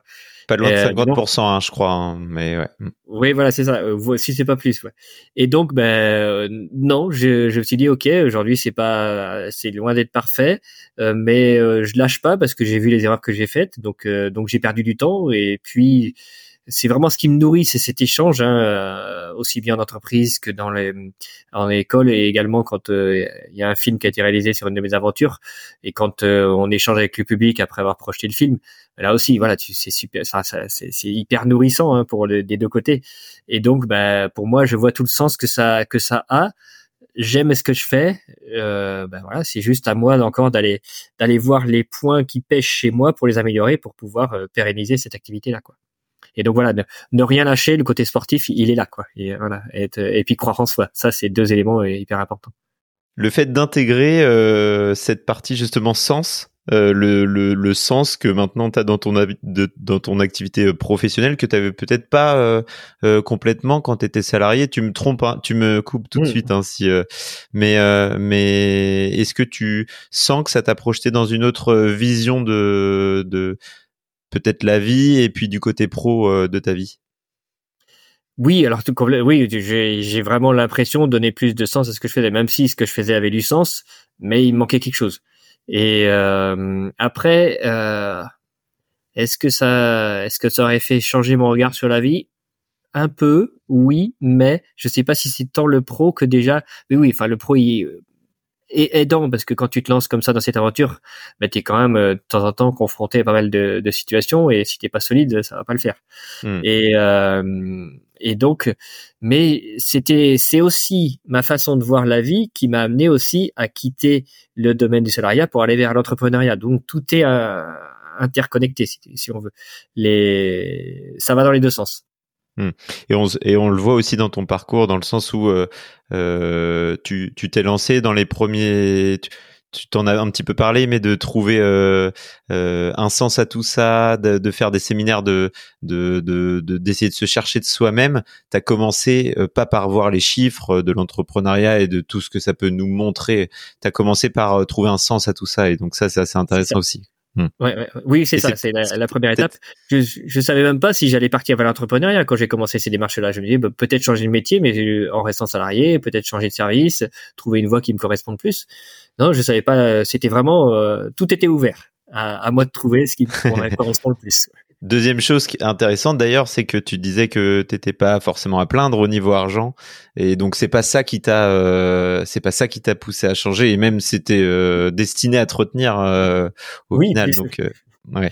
Donc t'as as aussi peut-être compris à ce moment-là qu'il n'y avait pas que ça, quoi. Il n'y a pas que ça, mais je comprends aussi que l'argent a son importance. Tout à fait. Et, et pour moi, oui, c'est quelque chose de l'argent, c'est quelque chose d'important. Et c'est pour moi, pour moi, je le vois comme une, une énergie. Et euh, voilà, c'est une énergie au, service de la vie. Et donc, bah voilà, c'est c'est important d'en avoir. Euh, quand on dit, euh, je sais plus que oui, l'argent fait pas le bonheur. Bah, je sais pas s'il fait pas le bonheur, mais en tout cas, il y contribue très largement. Et donc, euh, moi, je croise beaucoup de personnes qui qui sont entrepreneurs, qui réussissent bien et bah, qui ont de l'argent et qui sont très heureux. Donc, non, c'est pas dénigrer l'argent, c'est c'est une belle énergie. Il y a des études euh, sur ça hyper intéressantes. Je partagerai en, dans le lien de ce podcast. Hein, de ce qu'on on a parlé de ton film, on a parlé de ton activité, etc. On essaiera de retrouver les liens pour que les personnes aillent, voir aussi euh, ce que tu fais. Euh, sur Instagram, tu essayes de partager euh, aussi beaucoup euh, ton quotidien, euh, tes interventions, etc. Voilà, si tu veux, si tu veux en parler un petit peu, mais je le partage sur Facebook, Instagram et LinkedIn euh, aujourd'hui, et je m'interroge. Euh, bon, faut que je trouve aussi le temps pour tout préparer, d'aller euh, peut-être sur TikTok. À voir. Pour l'instant, hmm. c'est une réflexion. Peut-être que ça y est, ça viendra ou pas, on verra. Mais oui, les réseaux sociaux, pour moi, c'est important d'y être parce que c'est une façon de communiquer. Là aussi, tu transmets, tu tu impactes impactes du monde. Je sais qu'il y en a certains qui, voilà, en lisant les, les publications que j'avais pu faire, bah, ça les a inspirés, donné des idées, et il y en a qui ont qui ont bougé grâce à ça. Donc c'est c'est hyper important. Puis c'est aussi une façon d'être visible professionnellement. Et on mettra aussi les liens de, du film, donc de ton aventure Born to Ride. On n'en a pas trop trop parlé, mais euh, c'est de cette aventure que tu as que as aussi euh, tiré euh, euh, des des moyens de partage avec un film, euh, un livre aussi, hein, donc un livre, voilà, tout à fait. Ouais, donc tout ça. Eh ben c'était, c'est là où le sport amène aussi à l'introspection, hein, à, mieux se comprendre. Enfin, quand tu veux écrire le livre, bah, tu tu regardes tout ton parcours, tu dis ah ouais, ok, ah ouais, j'ai fait ça, mais pourquoi j'en suis arrivé là? Donc c'est c'est c'est un gros travail. Ça a pris du temps à écrire ce livre. Il y en a qui vont beaucoup plus vite, mais j'ai vraiment pris le temps. Euh, bon, sur la fin, j'ai accéléré un petit peu. J'ai trouvé quelqu'un, une, une écrivaine qui m'a qui m'a aidé, hein, Clémence Lehec. Et euh, voilà, c'était c'était important de se faire aussi épauler parce que on n'est pas écrivain euh, qui veut obligatoirement. Hein, c'est en tout mm. cas voilà, moi j'avais besoin de cette aide-là. Mais euh, derrière, voilà, c'est aussi un outil pour transmettre. Et euh, pour revenir à cette introspection, voilà, c'est l'introspection qui n'est jamais finie, mais en écrivant le livre, ça m'a aidé aussi à comprendre des choses, y compris sur euh, ce que j'ai vécu euh, lors de l'accident et ce fameux moment où je dis bah, finalement inconsciemment voilà, il y a ce petit moteur qui s'est mis en route, je vais être aussi fort que les valides, voire plus fort, et, et qui a été un, moteur hyper puissant. Quoi.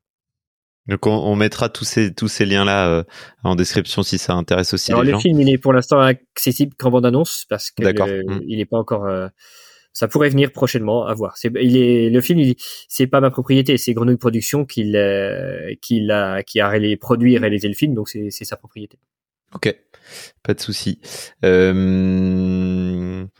Donc là, on a fait que ton parcours. Tu vois, on s'est un petit peu étendu et je me suis promis de te libérer euh, pour 19h. Il est 18h29. Euh, ok, non, on a encore un petit peu de, un petit peu de temps devant nous.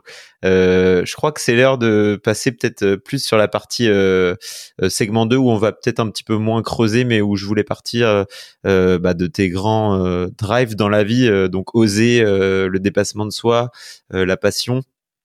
Euh, on en a beaucoup parlé, hein, mais mais j'avais deux trois petites euh, questions types sur ça. Euh, l'idée de cette partie-là, c'est vraiment que tu nous présentes toi ta vision de voir les choses et peut-être aussi comment ça t'est venu. j'avais une première question, donc oser. oui, j'ose. c'est quoi ta définition du mot oser?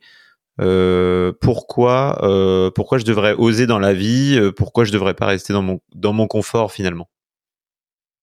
Alors oser c'est pour moi c'est pas toujours quand tu comment dire c'est c'est pas toujours ne pas rester dans mon confort parce que c'est assez paradoxal mais en tout cas l'exemple que je vais donner c'est la traversée de la France. Tu traverses la France à vélo. Effectivement faut oser.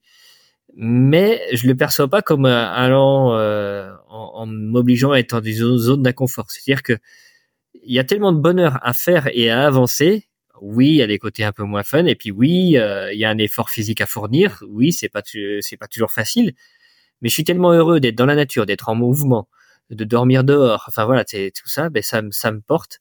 Mais la, la démarche de départ, le oser, c'est vraiment euh, justement c'est cette notion de plaisir, c'est-à-dire que pourquoi j'ose C'est parce que j'en ai envie, parce que j'aime et je sais que je vais me faire plaisir. Après, je peux me tromper, mais en tout cas, dans ma tête, je, me dis d'avance que je sais que je vais adorer ça et que je qu'il y a quelque chose chez moi qui vibre et qui a envie d'y aller. Tu, tu tu sais pas toujours pourquoi comment. À l'époque, je me posais même pas la question, mais pourquoi? Non, j'y vais. Point barre. Et donc ça, c'est vraiment c'est oser. C'est pas se mettre de frein. Et euh, voilà, c'est c'est c'est un peu faire sauter les peurs qu'il pourrait y avoir. Parce que c'est vrai que si tu si tu commences à te poser des questions mais ouais est-ce que ça je vais y arriver est-ce que ceci bah t'oseras jamais et c'est dommage quoi. Donc euh, voilà faut c'est c'est la phrase que j'adore que j'ai mis sur mon site internet. C'est euh, celle de Mark Twain en tout cas qui lui est qui lui est on dit que ça vient de lui. C'est euh, il ne savait pas que c'était que c'était impossible alors ils l'ont fait. Et bah, c'est vrai que moi quand je pars avec une jambe pour traverser la France en 94 bah j'ai pas de j'ai pas d'écho, j'ai jamais eu entendu parler de quelqu'un qui avait pu le faire. Et mais c'est pas pour ça que je me suis dit oh tu seras peut-être le premier. Je suis certainement pas le premier, mais euh, et loin s'en faut. Mais en tout cas j'avais pas d'exemple et dans la mais c'est pas pour ça que je me suis dit mais je ne suis pas posé de questions. J'avais envie et je me suis. C'est pour ça que parfois je dis ben je me je me je vis comme invalide parce que je je pense pas situation de handicap, même si effectivement il y a quand même quelque chose qui manque sur le plan physique mais voilà, je j'ai l'impression de me penser comme de penser comme un valide. Donc voilà, j'ai envie de le faire, je le fais, j'avance, j'y vais. On verra bien.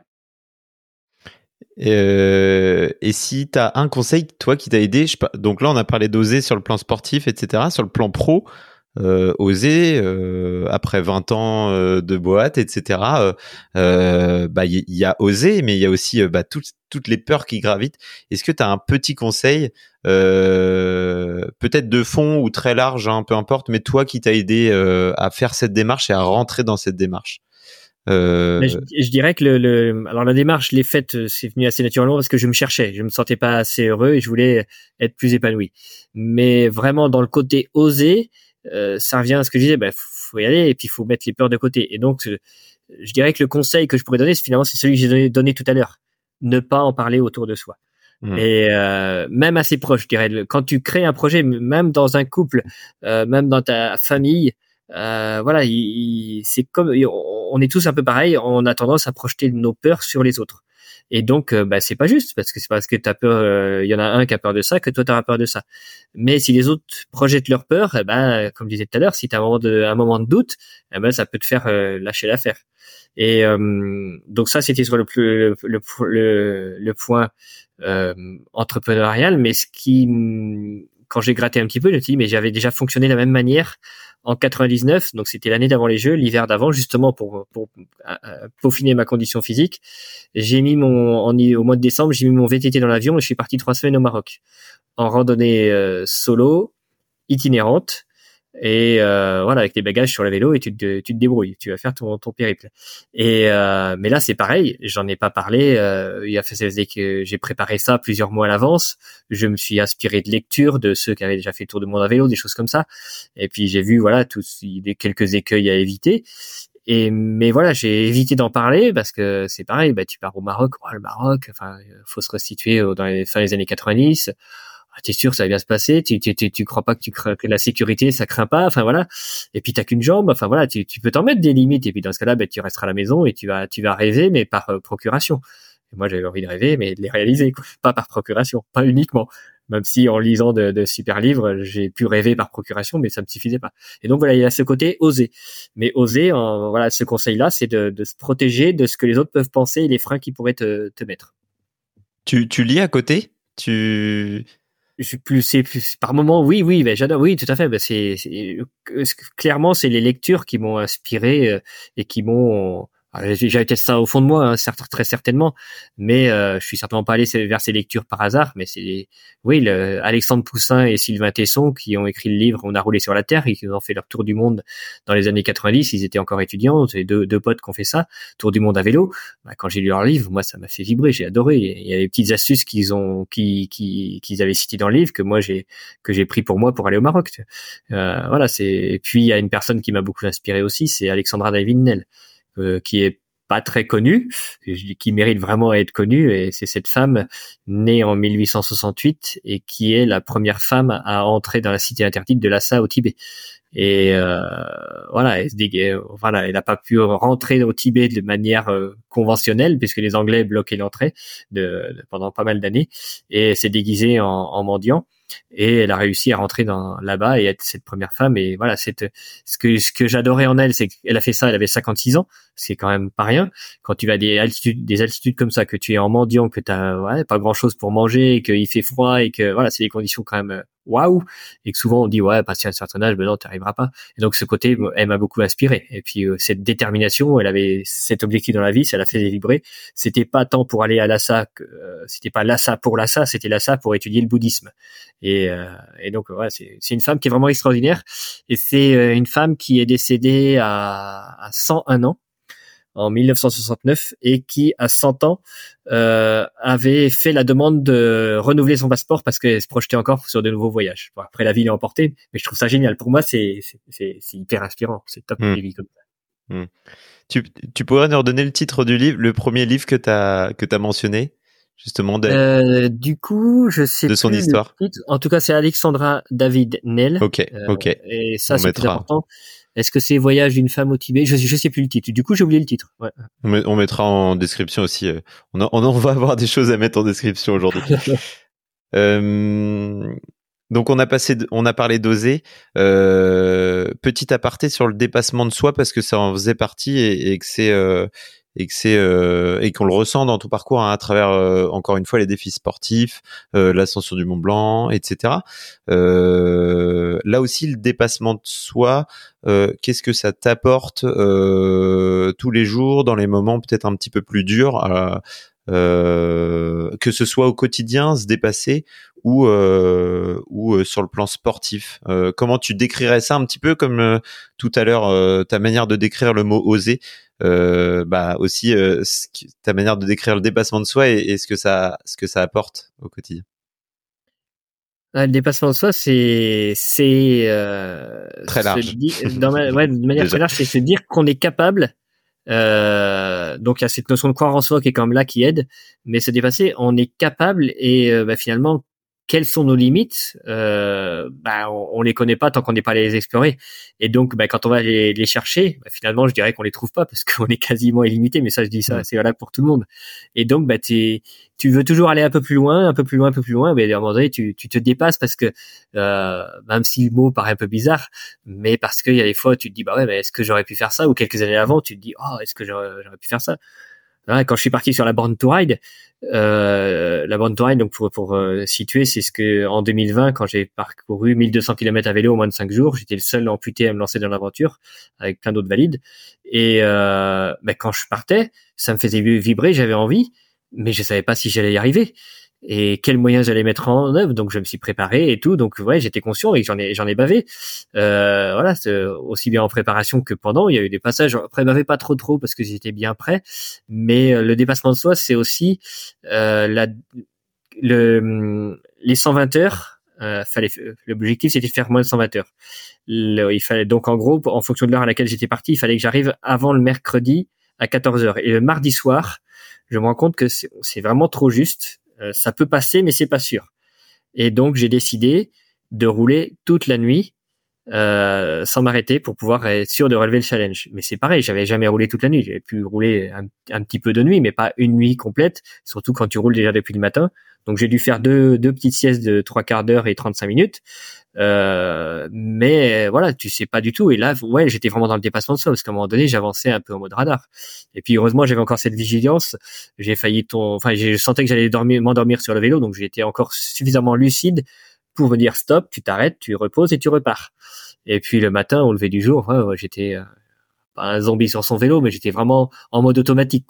Hmm. Puis après, il y a eu un petit déclic dans la tête qui, euh, qui a fait que ben, je, euh, voilà, je me suis à nouveau redépassé en milieu de matinée ou en début de matinée parce qu'il y a un cycliste qui m'a doublé. Puis je me suis dit, mais attends, euh, je, il a pas l'air d'aller si, si vite que ça. Puis je suis, moi, j'aime pas trop trop me faire doubler par un cycliste. J'aime bien les accrocher.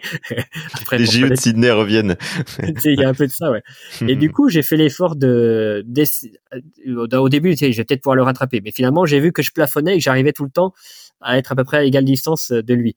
Et, mais ça m'a mis dans une dynamique où j'ai relancé un peu la machine, mon corps s'est relancé, et après j'ai retrouvé l'énergie, mais comme si j'avais pas fait de vélo euh, depuis 24 heures.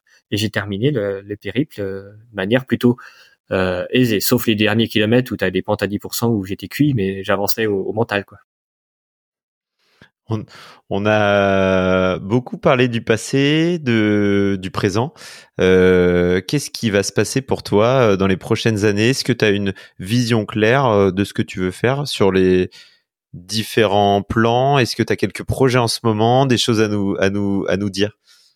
Alors en projet, euh, bah déjà il y a une, une, belle aventure qui se prépare pour euh, pour cette année, c'est que j'ai eu la chance d'être retenu pour être porteur de la flamme olympique, donc à Niort. Euh, ce sera le 2 juin, donc ça c'est top. Et j'adore ça parce que ça fait écho à la fin. Quand tu as eu une médaille au jeu 24 heures avant, tu peux encore porter la flamme, c'est super. Et puis derrière, bah, c'est chouette parce que ça va, ça permettra à nouveau de mettre en lumière et c'est déjà le cas. Et puisque mon objectif c'est d'aller impacter du monde, eh ben voilà, plus tu es visible, plus on mmh. peut porter attention à ce que tu fais et donc plus je pourrais impacter impacter le monde. Et puis euh, il y a un projet sportif aussi qui est pour cette année avec trois copains, euh, tous dit, euh, on va participer aux 24 heures du Mans à vélo. Et, euh, c'est chouette parce que ce sera 24 heures du Mans le 24 août 2024. Donc ça c'est, mmh. on pourra s'amuser mmh. là-dessus.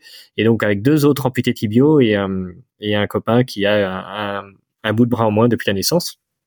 Et donc pour moi, l'objectif, il y a ce côté défi sportif, certes, en plus en, équipe, c'est chouette. Et euh, mais derrière, c'est toujours euh, cette euh, envie de montrer le handicap de manière positive pour que le, le, regard continue à changer. Et je vois qu'il y a encore beaucoup beaucoup de travail à faire. Et donc ça, c'est hyper important. Donc ça, c'est on va dire, c'est plutôt à, à, court terme. Et euh, moi, ce que je souhaite, euh, bah, c'est continuer, bah, évidemment, dans la voie professionnelle, professionnelle où je suis, et euh, bah, continuer à impacter à travers les conférences, les interventions milieu scolaires, et puis aller plus dans le dans l'accompagnement. Et voilà, j'ai des idées en tête, comme euh, voilà, il y en a qui ont peur de d'aller faire des sommets à plus de 4000. Et bien, je me dis, bah, pourquoi pas les accompagner, parce que je, je suis pas un, je suis pas un, entraîneur physique sportif hyper pointu pour aller dans le haut niveau, j'ai toutes les clés qu'il faut pour euh, réussir des, des, des, des, défis sportifs dans ce style-là et à plus de 4000 mètres d'altitude. Donc j'ai ma petite idée, ce serait euh, accompagner les personnes qui le souhaitent euh, sur un sommet marocain à plus de 4000. Il y en a deux, il y en a deux possibilités. Donc voilà. Et, tu, parlais de coaching tout à l'heure euh, avec Wijos ou sous le nom de Wijos ou pas, hein, mais mais ça se traduit comment cette idée-là ben c'est effectivement aller accompagner les personnes à aller dans le dépassement de soi. Et mmh. puis, euh, c'est du coaching pour moi qui est beaucoup plus vaste parce que tu as pu le voir, on parle beaucoup de sport, mais euh, c'est vrai que j'ai peut-être pas beaucoup parlé de cet aspect-là, mais je suis quelqu'un qui fait hyper attention à son hygiène de vie. Mmh. Et euh, aujourd'hui, je suis en meilleure santé qu'il y a 15 ou 20 ans. Euh, je, Ça moi, bien, je voulais parler du quotidien pour euh, pour la fin. ben, c'est nickel. Je te, je te laisse continuer. Ouais, et donc voilà, j'ai j'ai une hygiène de vie, mais qui, qui me plaît. Hein, c'est pas, c'est parce qu'il y en a parfois qui disent ah ouais, mais ça c'est, ah, non ça je pourrais pas. Par exemple, j'ai enlevé la viande de mon menu euh, quotidien. Euh, hmm. Donc ponctuellement j'en mange, mais c'est très rare. Euh, peut-être une fois, deux fois par mois. Enfin, selon les occasions, ça, peut arriver. Et euh, mais autrement, c'est vraiment pas dans mes habitudes et je me sens beaucoup mieux. Et euh, j'ai arrêté de manger la viande depuis 2008. Donc c'est pas juste un effet de mode. Hein. Ça fait quelques années, ça fait plus de 15 ans que je pratique comme ça et, et je hmm. m'en sens très très bien. Et je pense que ça contribue à, à, à la vitalité que j'ai. Quand je dis la vitalité, euh, c'est qu'en en 2020, donc quand j'ai fait la Borne Touraine, 1200 km à vélo en moins de 5 jours, quand j'ai terminé, euh, je me dis, bah, je, voilà, je vais être fatigué, t'as pas roulé toute la nuit, t'as fait, t'as vu tout le nombre de kilomètres que t'as fait. Et finalement, ben, paradoxalement, j'étais pas spécialement fatigué. Et je pensais que je suis arrivé à, à midi, je me dis, bah voilà, je vais aller prendre une douche, euh, je risque d'avoir envie de dormir juste après, je vais tomber. Ben non, j'étais, euh, j'étais éveillé, bien éveillé, et le lendemain, quand on est reparti, on, a, on était dans les Pyrénées, on avait plus de, je sais pas, on avait 6 ou 7 heures de route à faire en camping-car. On s'est relayé à deux pour conduire, j'étais pas fatigué et, et, dans les jours qui ont suivi, on m'aurait dit mais tu continues à vélo, c'était ok. Donc voilà, c'est là où je me dis ouais, il y a quelque chose, euh, il y a la tête, oui, mais je me dis dans l'hygiène de vie, il y a probablement un, petit plus qui fait que, en tout cas moi je me, je me trouve vraiment très très en forme et je me dis voilà, il y a vraiment des clés à transmettre dans le dépassement de soi, accompagner les gens, effectivement, ceux qui n'osent pas et qui disent, ben non, j'en serais pas capable. Ben si, t'en es capable. Le tout, c'est de, de prendre les choses dans le bon ordre et, et, et d'avancer. Et puis surtout, arrêter de se dire, justement, j'en serais pas capable. C'est le, c'est le, quand tu te dis ça, ben c'est la meilleure façon de pas avancer, quoi. Hmm. Et, et, et dans les accompagnements que j'ai fait, parce que l'histoire de, ouais, si on a le temps, je veux bien en parler de l'histoire de Marc Malter, qui est un, un copain euh, non voyant, qui euh, m'appelle en 2021 et me dit euh, bah, j'aimerais bien euh, faire l'ascension d'un grand col à vélo. Donc non voyant, qui dit non voyant dit tandem, sauf qu'il me dit mais moi je vais pas le faire en tandem, je vais le faire tout seul sur mon vélo. Et il me sollicite pour que je sois son guide. Et donc je le guide à la voix. Il est sur son vélo, tout seul et moi je suis sur mon vélo à côté et je lui donne les indications pour pouvoir avancer. Donc c'est une première mondiale et euh, ben là il y a cette notion de confiance qu'il a eu en moi et puis surtout cette question se dire ben voilà si si Marc s'est dit dans sa tête ben non c'est pas possible on y arriverait jamais on l'aurait jamais fait. Et donc pour moi c'est hyper important c'est une philosophie une façon de penser qui change la donne et qui nous rend capable de faire plein plein de choses. Et puis évidemment, la, base, c'est le, le, plaisir. Donc oui, le, coaching, je veux en faire un peu plus. J'en ai fait un petit peu ponctuellement, mais je veux développer ça. Et, et, au-delà du coaching, moi j'appelle ça l'accompagnement, comme Marc, comme, comme j'ai pu l'accompagner. Et, on a relevé le défi. Hmm. Et puis accompagner les personnes. alors quand on a fait la deuxième ascension du Mont Blanc, euh, on a appelé ça la corvée de la diversité. Et donc c'était avec un copain, on a monté cette, cette aventure pour euh, avec Julien Verrouleau. C'est lui qui avait eu l'idée de départ et il m'avait sollicité pour euh, construire ce projet. Et euh, l'objet, c'était d'emmener euh, des personnes en haut du Mont Blanc pour montrer que quelles que soient nos différences à tous, quand on décide d'aller ensemble, on peut y arriver. Et dans cette équipe, bah, il y a des personnes qui n'étaient pas spécialement des sportifs, donc on, a, on s'est préparé ensemble. Alors il y avait des, y avait des préparateurs sportifs, il y avait des préparateurs mentaux, mais j'ai pu aussi amener ma, mes, ma vision des choses et pu, pu voir, j'ai pu aider certains à progresser et à relever le défi plus facilement. Donc il y, a toujours ça, ce côté-là où j'ai quelques expériences qui permettent d'aider les autres et, de voir les choses de manière positive et se dire bah ok c'est possible, on y va. Si on, si on se plonge dans, dans ton quotidien, alors ça va être euh, plus rapide, hein, mais euh, euh, je l'ai posé aussi, j'ai posé la question à, à Alban Michon, donc explorateur sur le sur le deuxième épisode. Euh, qui me racontait un petit peu son, son quotidien. Euh, Est-ce qu'on peut se plonger un petit peu dans ton quotidien, euh, une journée type de Sébastien Bichon aujourd'hui en 2024 Nouvelle résolution ou non Mais sur le sur le plan sur le plan nutritionnel, professionnel, sportif, comment ça se alors, il y a plein de domaines et il n'y a pas vraiment de journée type. Alors, sur le plan nutritionnel, je suis quelqu'un qui, quand, il, quand je me lève, je commence par boire. Hmm. Euh, et puis euh, je mange pas. En général, je mange pas, ou en tout cas pas tout de suite. Euh, j'attends souvent au moins une heure et je vais bouger. Et, puis euh, parfois, je peux attendre deux ou trois heures selon les activités. Quand j'ai pas de quand j'ai pas de déplacement et que je suis chez moi, je peux attendre plusieurs heures et, je me sens très très bien. Et je vais même pouvoir faire à la marche. Parfois, ça m'arrive de faire des sorties plus courtes à vélo du genre euh, une heure voire une heure et demie euh, sans manger ou en ayant très peu mangé. Il y a un objectif euh, derrière ça, boire en premier, etc. Ah oui, pour moi c'est pour moi c'est une très très bonne façon de de nettoyer aussi son corps en, en, buvant. parce que je suis voilà dans mon quotidien, je bois en, en général au moins 3 litres par jour peut-être un peu moins quand je suis en intervention pour pas être tout le temps à, aller aux toilettes. Faire des pauses. voilà, c'est ça. Mais je fais attention à, à boire beaucoup et puis c'est tellement naturel et puis évidemment, ben, essentiellement de l'eau. Voilà, c'est quand même. Euh, j'ai, j'ai pas, je prends pas des boissons sucrées, des choses comme ça. Et, euh, et donc que quand le petit déjeuner que je vais prendre, euh, c'est avant tout des, des fruits, euh, fruits à coque, euh, et puis euh, l'hiver euh, c'est c'est le régime kiwi. C'est des fruits de saison et que je j'en mange en gros de du 1er novembre à la fin mai. Et je mange des kiwis deux ou trois hmm. tous les jours au petit déjeuner, plus des fruits à coque. Et je mange je mange rien d'autre au petit déjeuner. Après, c'est des repas où c'est varié, il n'y a pas, il y a pas de règles, mais euh, où la viande est écartée, les produits laitiers en grande partie écartés, euh, sauf quelques fromages, mais plutôt chèvre et brebis, euh, parce que j'adore ça. Et puis je fais attention, j'évite aussi le gluten, des choses comme ça. C'est et puis bah, du coup, je suis vraiment ouais, comme je dis, en, forme. L'exemple de la bande touraille en 2020, j'étais à peu près sur ce type de régime-là, à quelque chose près. Et euh, bah, voilà, il y, a vraiment une vitalité qui fait que bah, c'est un plaisir d'être en forme, de pas être fatigué. Euh, voilà, ça c'est vraiment hyper agréable. Donc ça c'est le quotidien. Après une journée type, bah, ça va être très différent. Si je suis en intervention ou en conférence, bah, c'est voilà, c'est déplacement. Ça peut être euh, quand c'est en entreprise, ça peut être n'importe où en France. Euh, en milieu scolaire, c'est plus assez proche de chez moi. Mais par exemple, là début mars, je vais du côté de Tonin donc moi, je suis du côté de, de New York, donc c'est à, peu près 300 km de chez moi où bah, je vais intervenir pour euh, pour une REP, c'est euh, les secteurs d'éducation prioritaire. Hmm. Et euh, j'interviens autant pour les adultes, encadrant les enseignants, que pour les pour les plus jeunes, où voilà, c'est amener cette cette se croire en soi, euh, ce côté positif de d'envisager la vie et puis cette euh, ce dépassement de soi, cette motivation, cette confiance en soi, tous ces éléments-là, toutes les clés que j'ai pu amener et qui peuvent euh, leur apporter des clés. Et ce que j'aime bien aussi, c'est intervenir beaucoup en, en milieu rural euh, parce que souvent les là c'est plus auprès des jeunes qui ont tendance à se dévaloriser. Oui mais en milieu rural on n'a pas ça parce qu'on n'est pas en ville on n'est pas si bien que les autres ceci cela. Et puis ben j'hésite pas à leur dire que ben, moi quand j'étais enfant j'étais dans un mot de quatre maisons euh, dans une ferme traditionnelle une fratrie de dix enfants et euh, une jambe euh, en moins à quatre ans. Donc t'es quand même mal barré. Finalement ça n'empêche pas de vivre. Ça n'empêche pas de vivre des choses sympas Bon là, je m'écarte un peu de la question du quotidien. Non, t'as bien raison. Ok, ça marche.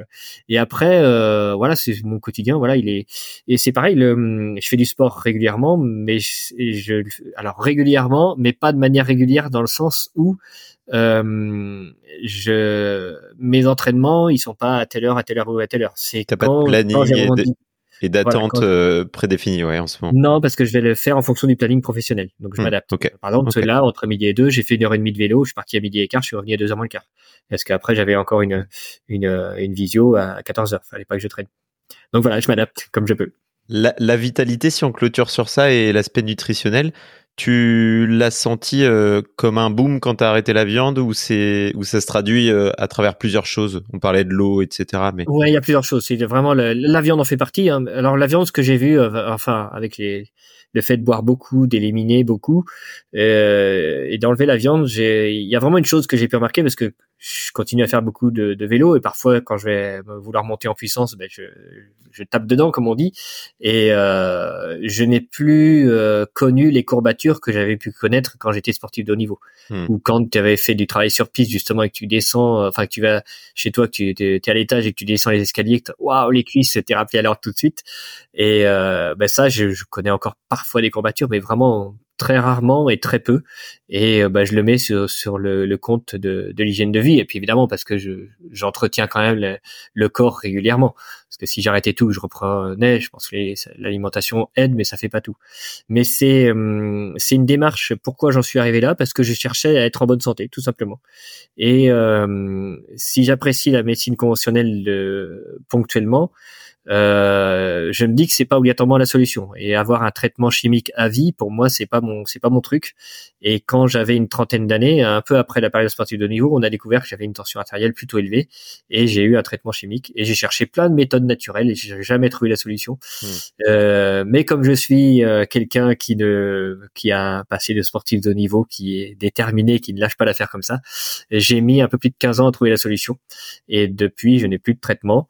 Donc c'est par l'introspection, j'ai réussi à comprendre ce qui se passait dans mon cerveau et euh, bah, j'ai modifié les choses et euh, bah, depuis j'ai plus tout de traitement. C'est pour ça que tout à l'heure je disais je suis en meilleure santé qu'il y a une quinzaine d'années parce que je, hmm. Je m'en passe. Après je je dis pas que je dénigre pas complètement les, traitements chimiques parce que il y, a un an j'ai eu une cruralgie où je me suis retrouvé quatre jours allongé, j'arrivais pas à dormir et là il y a eu euh, des antalgiques qui m'ont bien aidé à dormir et j'étais bien content de les trouver. Donc euh, après comme je souhaitais pas les garder dans la durée, au bout de 5-6 jours je les ai arrêtés et j'ai repris une vie normal dans, enfin normal dans mon fonctionnement à moi. Je, vois ma, ma belle maman qui va écouter ça et qui va dire, euh, euh tu vois, je te l'avais dit, j'ai un, un, on va dire que j'ai un, bon, je suis, je suis, je suis relativement jeune, mais mais euh, j'ai un, j'allais dire un passé, mais non, un quotidien ingénieur. Donc, euh, donc euh, ces premières questions, en fait, mais en fait, je vois tellement de personnes autour de moi qui m'en parlent, euh, de, de, de, se chercher, de prendre du temps pour soi aussi, de se poser, euh, de, de, prendre du recul euh, et de penser un petit peu à soi à travers le sport, la nutrition, tout, tout ce qu'on a dit aujourd'hui, euh, bah en fait c'est c'est assez intéressant et ça et ça débloque des choses. On le voit dans ton parcours, on le voit euh, chez beaucoup beaucoup de monde quoi. Oui, oui, pardon, j'ai encore plein de choses à raconter dans ce domaine-là, mais c'est vrai que dans le quotidien, j'ai oublié une chose, c'est que je, je, fais en sorte, alors là, il y a eu une journée ou deux, j'ai pas, je me suis laissé un peu déborder, mais je fais en sorte d'avoir toujours au moins une demi-heure où je me centre sur moi, mmh. euh, je vais méditer à ma manière, euh, voilà, et euh, pour moi, c'est hyper important parce qu'on est un corps physique, mais pas qu'un corps physique, on a d'autres dimensions, euh, ce côté spirituel est, est important, je dirais même primordial. C'est très intéressant, même même si c'est pas une demi-heure par jour faut le prendre ce temps quoi. Euh, faut le prendre euh, et, et, voilà prendre du recul euh, se concentrer sur ses projets personnels voir, voir un petit peu ce qu'on aime vraiment sur plein d'aspects il y, a, plein de choses à voir et c'est un peu l'idée du podcast euh, moi aussi, j'ai plein de choses euh, à dire, mais je crois qu'on se rapproche de l'heure. Donc, euh, je, vais essayer de te, te, laisser. Merci beaucoup, Sébastien, pour cet épisode. Ben, merci à toi, Simon. C'était très intéressant. Les questions sont, sont chouettes et permettent d'aller en profondeur et j'apprécie beaucoup. Mmh. C'est des questions aussi où, où où je laisse un petit peu euh, libre euh, libre réponse dans le sens où voilà c'est très ouvert et chacun le prend à sa manière et, on voit vite ressortir euh, ton état d'esprit donc c'est assez intéressant. J'espère que ça que ça a intéressé tout le monde. on mettra le lien encore une fois vers tes réseaux sociaux, vers tout ce que tu fais. Tu partages beaucoup de choses au quotidien et, et c'est assez intéressant d'aller d'aller voir ça. Merci. Euh, si, si vous avez aimé cet épisode, n'hésitez pas à le partager autour de vous. N'hésitez pas à, à mettre un petit, un petit like, à vous abonner euh, au pas suivant. C'est que le troisième épisode et, et j'espère en faire encore beaucoup. J'espère qu'on qu'on se reverra Sébastien et on se reverra sûrement puisque 24 heures du Mans, je pense que j'y serai aussi. C'est pas encore sûr, mais mais j'y ah, serai aussi. Ouais, voilà. Donc j'espère qu'on qu'on aura l'occasion de rouler ensemble, que ce soit au 24 heures du Mans ou à côté, mais euh, t'es pas très loin finalement. Ah donc euh, donc ça pourrait être cool. Merci beaucoup Sébastien. Merci beaucoup Simon et bravo pour cette émission. Merci à tous d'avoir écouté.